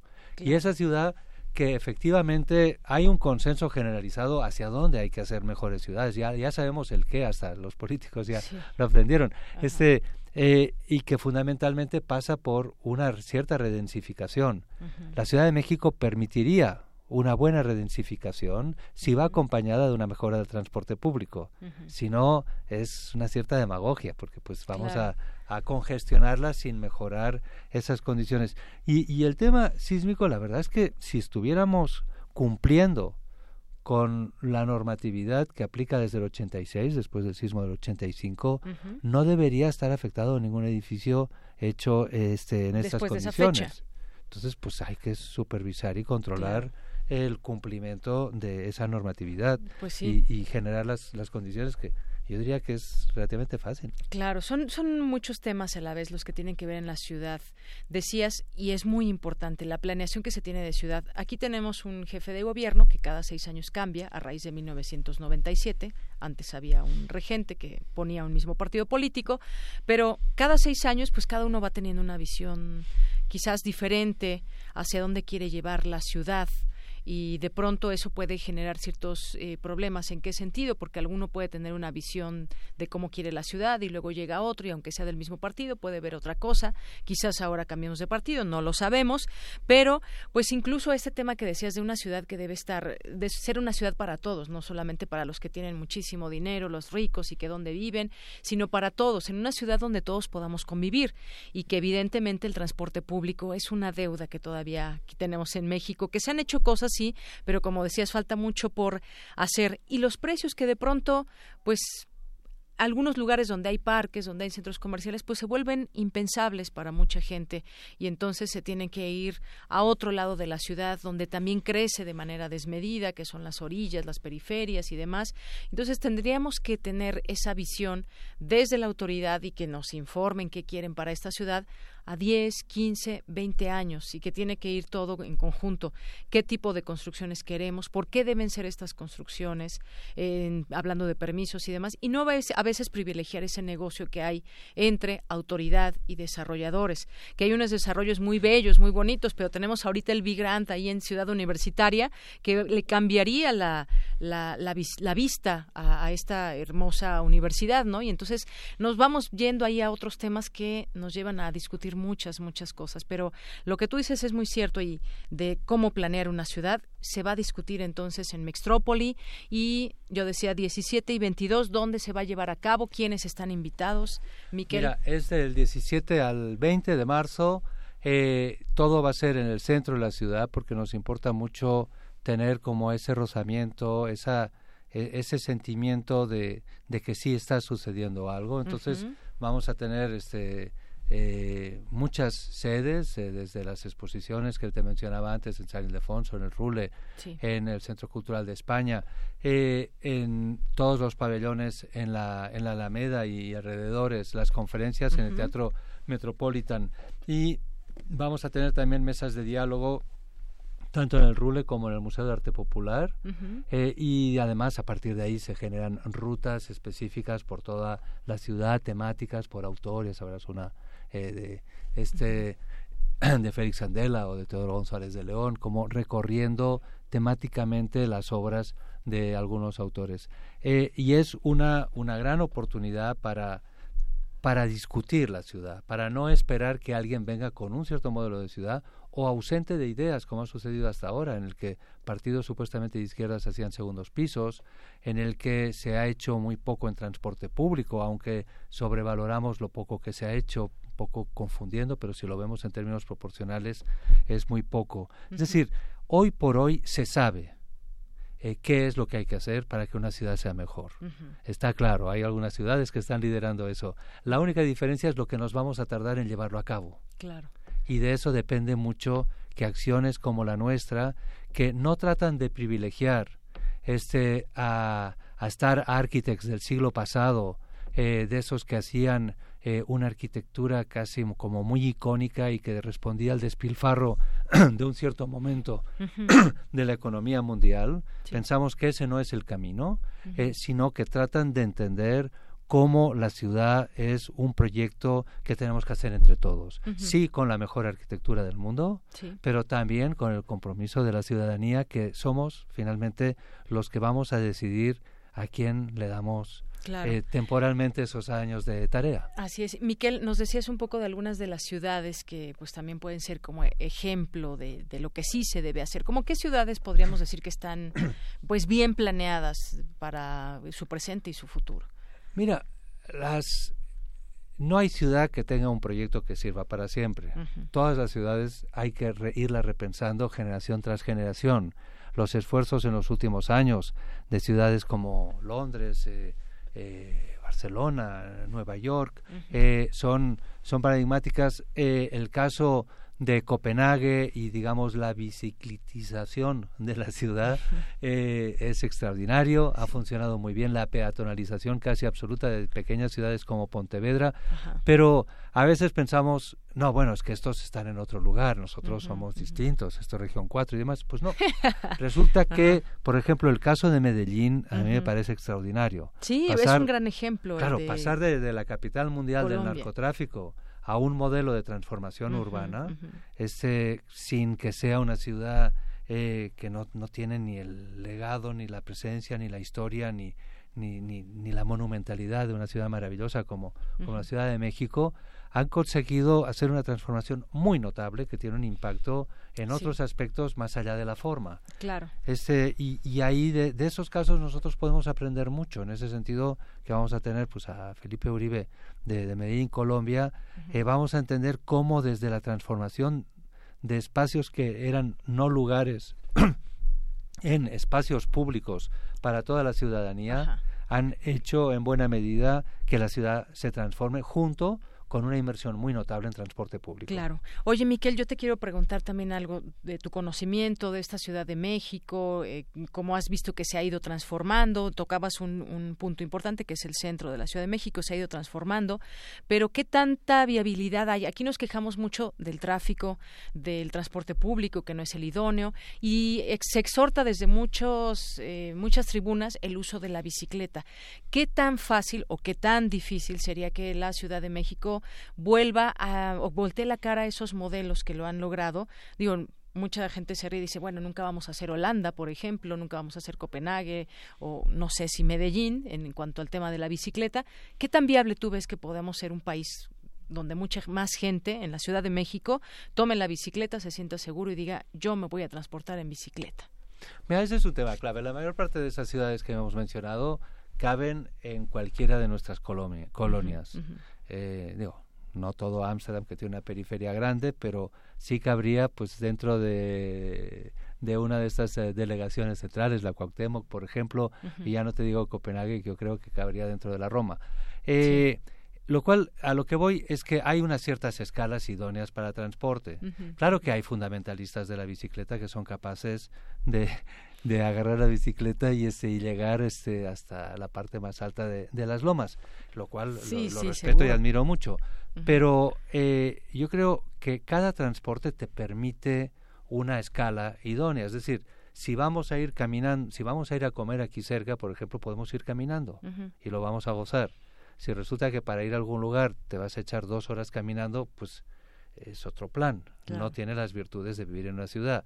Es decir, en ese sentido, eh, lo principal de la bicicleta no es que se convierta en el transporte que va a suplir un transporte fundamental que es el transporte público, ni que vaya a sustituir tampoco eh, el coche, sino que lo interesante es que la ciudad se complejice y permita unas muy buenas banquetas para andar, eh, permita unos muy buenos carriles de bicicleta suficientemente protegidos, esto se sabe perfectamente cómo hay que hacerlo. No no hay que inventar el eh, carril. como el que está ahí en patriotismo, has visto esta parte para ir Exactamente. en las bicicletas. Por Eso es funcional. Este es funcional y te da seguridad. Los que andamos eventualmente en bicicleta sabemos lo arriesgado que es ir por algunas calles este eh, que, que, no, está señalizada no, no está previsto así ni existe la cultura y es muy eh, y corres riesgos. Eh, y algunos los corren de más porque pues además se meten en el, en el carril del del, mm, del metrobús del metrobús o, algo así. Entonces ya hay también este riesgos casi suicidas. Pero el carril bicicleta está como muy claro los lineamientos para que estés suficientemente protegido, que te sientas arropado, que puedas andar en bicicleta. Igual que eh, pues hay ventajas de el transporte público, que si bien el mejor sigue siendo el metro, porque pues trabaja a otro nivel sin impactar la morfología urbana, eh, es más caro y hay soluciones, digamos, más económicas como sería eh, la solución de superficie que inventaron en Curitiba, se siguieron en Bogotá y que tenemos también aquí como Metrobús, que pues también tienen unas virtudes en cuanto a carriles confinados y que facilitan pero eh, eh, el, transporte a una cierta velocidad. Pero todos ellos están por debajo de las necesidades que tenemos hoy por hoy. Es decir nuestro metro eh, que tuvo un crecimiento extraordinario durante unas décadas este pues ha tenido como muy poco crecimiento. Ahora como que resulta que es caro no lo podemos hacer. Pero si antes podíamos creo que se debería privilegiar ese tipo de transporte en un futuro para pensar a largo plazo, si bien también hay que entender que cada gobierno tiene sus tiempos y que en seis años se tienen que poder hacer cosas. Muy bien. Pues, Miquel, Adrián, muchísimas gracias por estar con nosotros, por platicarnos. Yo quiero decirle a la gente que se meta a la página para ver todas estas pláticas que nos dices y todo el evento en mextropoli.mx. Ahí pueden encontrar toda la información eh, que se va a llevar a cabo en este festival. Muchísimas gracias a ti. Muchas gracias. Esta quinta edición del Festival de Arquitectura y Ciudad Mextrópoli. Muchas gracias, Miquel Adrián. Ahí los esperamos. Claro que sí. Hasta luego. Porque tu opinión es importante, síguenos en nuestras redes sociales, en Facebook como Prisma RU y en Twitter como arroba PrismaRU. Queremos escuchar tu voz. Nuestro teléfono en cabina es 55 36 43 39. Relatamos al mundo. Relatamos al mundo.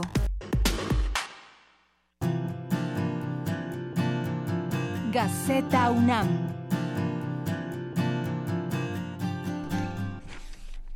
Bien, pues continuamos, son las 2 de la tarde con 43 minutos y nos vamos a la Gaceta UNAM con Hugo Huitrón, su director. Hugo, ¿cómo estás? Bienvenido, buenas tardes. ¿Qué tal, Deyanira? Buenas tardes. Bueno, Un saludo para todos. Gracias. Platícanos de lo que contiene hoy Gaceta UNAM.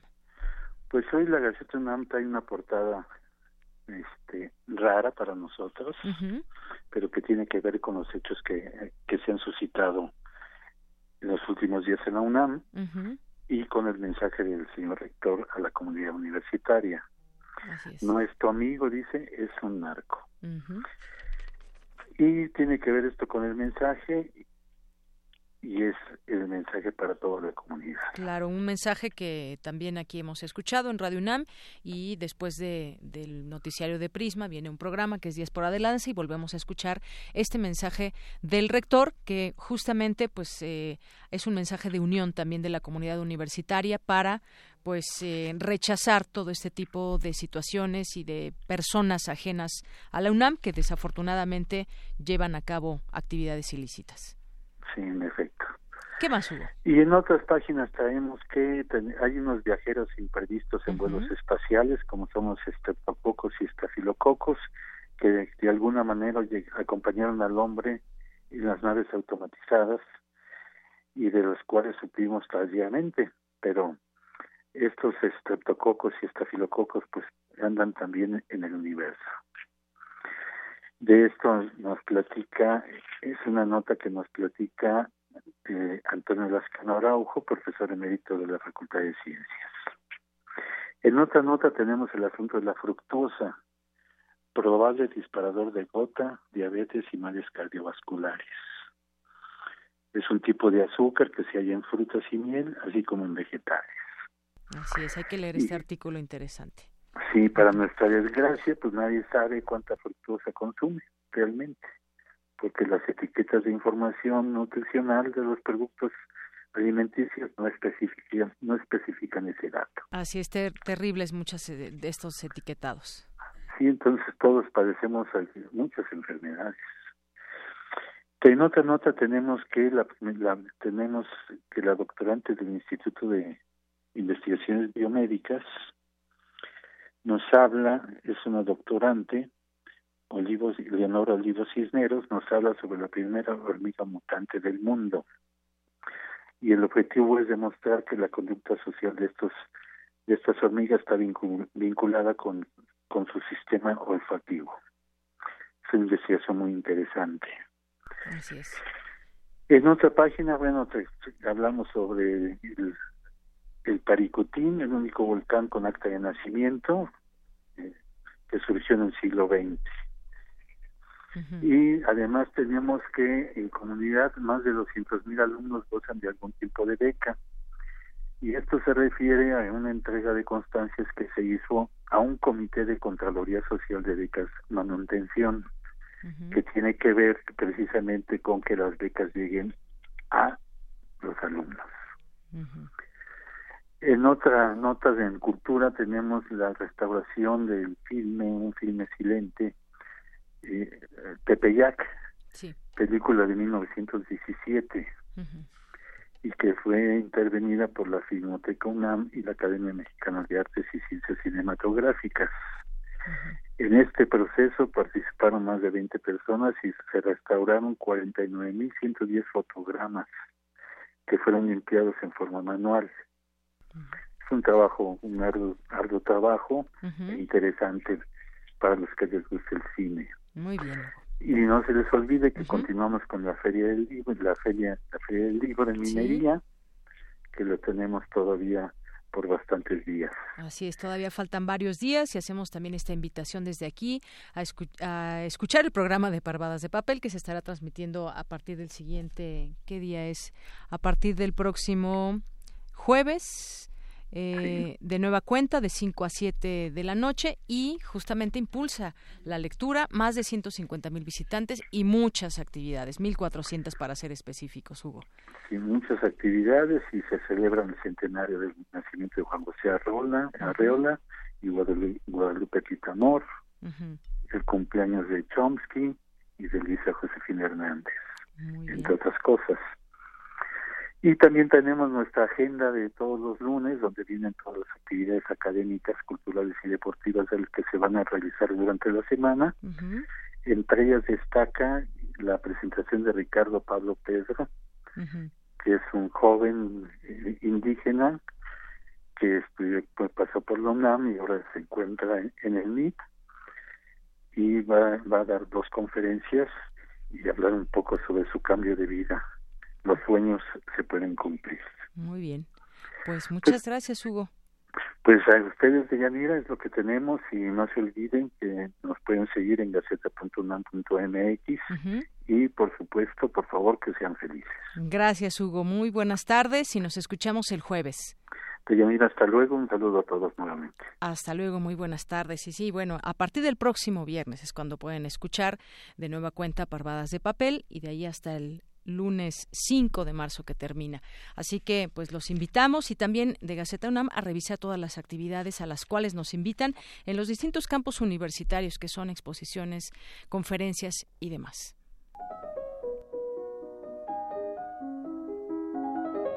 Cartografía RU con Otto Cázares.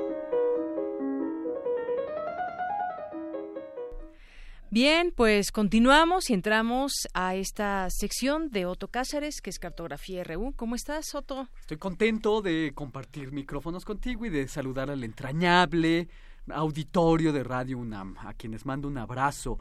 Eh, voy a hacer un comentario tejido a partir de una eventualidad, pues más bien risible, de una eventualidad, pues más bien episódica, eh, ya en el crepúsculo de un sexenio sordo, pero por desgracia de un sexenio no mudo. Eh, episódico, pero que según mi criterio hay que leer como algo más que un síntoma. La bandera nacional, en el Día de la Bandera y en medio de las más solemnes y acartonadas ceremonias en Campo Marte, se hizo de cabeza. De cabeza el escudo nacional. Lo episódico, el que se hayan alzado las velas de nuestra embarcación hacia abajo, se convierte en un síntoma pues muy gracioso. Pero yo afirmo que el síntoma es el diagnóstico mismo. Descuido, muy improbable, pero digamos plausible. Eh, fue una broma por parte de un grupo de élite en el ejército a Peña Nieto, inimaginable o difícilmente imaginable. Torpeza, sí, sin duda. Cinismo, también. Broma conceptual, broma alusiva, un descuido lleno de sentido, también, quizás también. Eh, mientras en un video yo pude ver cómo se iba alzando la bandera mexicana y que subiendo lentamente dejaba ver poco a poco que la bandera estaba al revés, como si unos inexpertos marineros hubieran izado mal las velas de su barco, yo me acordaba de una frase de un escritor de nombre Karl Kraus, escritor alemán que poseía un talento lleno de ironía y de sarcasmo, y la frase de la que me acordé decía se prohíbe con toda razón toda sátira que entienda el censor. Va de nuevo. Se prohíbe con toda razón toda sátira que entienda el censor. Y ahorita voy a explicar eh, la frase. Voy a hacer algunas reflexiones. En muchos museos yo he visto cuadros puestos de cabeza por un atroz descuido del equipo de museografía. Eh, ocurre generalmente en cuadros abstractos, bueno, me digo, mientras camino por las salas de exposición, ¿qué importa si los pintores mismos, como Fernando García Ponce, en el acto mismo de pintar, giraba una y otra vez su bastidor para crear distintos efectos en el dripping, en el chorreado. En una palabra, giraba el cuadro, lo ponía de cabeza, lo ponía del derecho, del revés, para crear distintas gestualidades plásticas. Pero luego me pregunto, ¿en verdad habrá sido un inocente descuido del museógrafo? Bueno, Basta decir que en importantes museos de Yanira he visto eh, fichas técnicas mal puestas, mal asignadas a la obra. Y pues imagínense, el pobre incauto que solo va a los museos con la sensibilidad chata del turista a ver fichas técnicas y a sacarles fotos y solamente a ver por muy, superficialmente las, las obras, por el rabillo del ojo, pues ese individuo va a salir de la sala timado y aún más, más aturdido de cómo entró a la sala de exposición. Yo no soy desde luego un neurótico de la estabilidad y del orden, no. Cuando he detectado esos errores en los museos, pues me divierto muchísimo y en algunas ocasiones he tratado de hacérselo notar a las personas indicadas. Pero, pero en fin, que unos militares encargados de colocar la monumental bandera de 14 metros de largo, utilizando la comparación del principio, como si fueran unos inexpertos marineros de agua dulce, hayan izado mal los velámenes de su embarcación, a mí me parece un gesto voluntario de museografía política, socarrona y mordaz. Ah, Gracias a estos militares museógrafos encargados de colocar la bandera mexicana, el mástil de la embarcación ha quedado como un símbolo al desnudo y lleno de sentido la, la bandera debería quedarse así, ya, en todos los mapamundis incluso. Voluntario o no, por descuido o por lo que sea, el lábaro patrio quedó resignificado y elocuente, como si fuera una obra de arte contemporáneo que podríamos ver en Sonamaco, en, eh, eh, qué sé yo, en el Moaco, en el Carrillo Gil. Esa obra voluntaria o involuntaria de los eh, militares que pusieron eh, la, bandera mal, tuvo como antecedente el episodio en el que en Paraguay se recibió a Enrique Peña Nieto desplegándole la bandera italiana en lugar de la mexicana, como respuesta a la penosa confusión del presidente mexicano que confundió Uruguay con, eh, con Paraguay en un acto solemne. Después Paraguay negó que se hubiera confundido, diciendo que siempre utiliza en sus actos solemnes banderas sin escudos, pero eso nadie se los cree, por supuesto, ¿no? Las banderas son como como son, ¿no? Como uno piensa que deben ser. Claro, exacto. Poner de cabeza una imagen cualquiera es una forma edulcorada, más ligera, más light, por así decirlo, de la iconoclasta, de la iconoclasia. Eh, a mí me parece que eh, si hubiéramos de interpretar la bandera mexicana puesta del revés, como si fuera una obra de la que quisiéramos extraer significados, yo diría lo siguiente, que en vano habríamos de interpretar la bandera de cabeza como una horca para bribones, pues aquellos bribones siguen vivos y haciendo de las suyas, es en cambio la horca de los inocentes ciudadanos, que ese gesto es elocuente documento de la deificación política del bribón, del ignorante, del vulgar, que esa bandera puesta de cabeza es la historia de México contemporáneo, hecho gesto, hecho imagen relampagueante de su, para, que lo entendamos en un vistazo. Eh, es lo que Roland Barthes llamó el inconsciente óptico, es decir, un azar que despunta pero que está lleno de sentido. La bandera puesta de cabeza fue un azar que despuntó y que nos dejó las manos llenas de interpretaciones, a todos menos a Peña Nieto, que como pudo quiso incluso ocultarse a sí mismo la evidencia. Claro, como empezamos este comentario, se prohíbe con toda razón un chiste, una ironía que puede entender el censor. Si yo de repente enloqueciera, propondría la refundación de los símbolos patrios, todos, y diría más, Toda idea de Estado-nación que se fundamenta en símbolos, producen cohesión e identificación entre ciudadanos, habría que reinventarlos todos y de someterlos a preguntas fuertes cada tanto.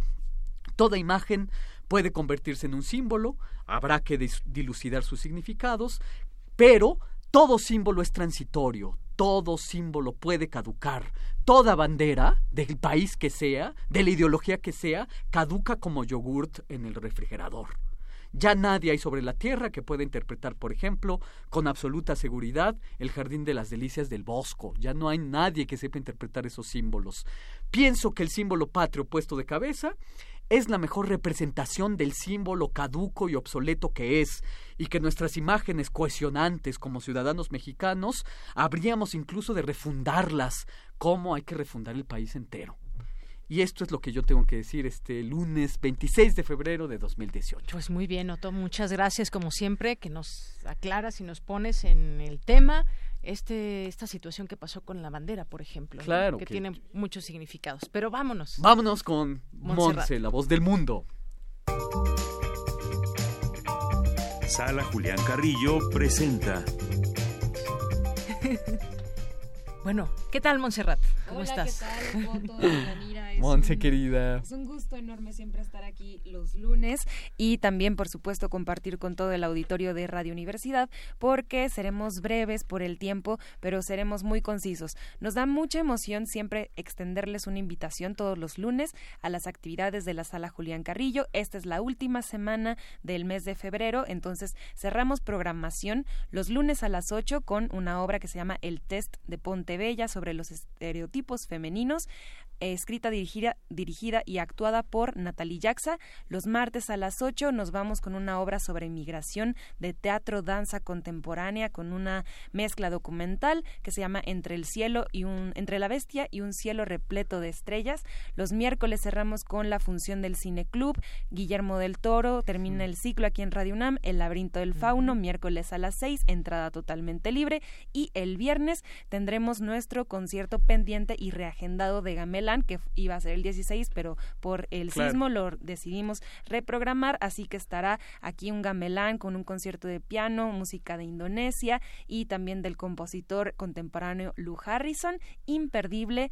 Todo esto está también en nuestras redes sociales, en específico en el Facebook de la Sala Julián Carrillo. Si lo buscan ahí en redes sociales también estamos. Suenan promos en Radio UNAM con las actividades y pues nos veremos y escucharemos aquí el próximo lunes para contarles sobre los cursos pendientes de locución y voz hablada y Muy bien. Pues Ay, muchísimas gracias, Monserrat Oye, el Muñoz. tiempo se fue Ahora sí, rapidísimo. Se fue muy rápido. Ya vamos a pedir más tiempo, ¿no? Sí, Para claro, tener- hacer sí. la tertulia de después. Ya se rió Rodrigo, Gracias eso significa que sí. Con esto nos despedimos. Hasta Muchas luego. gracias. Hasta mañana.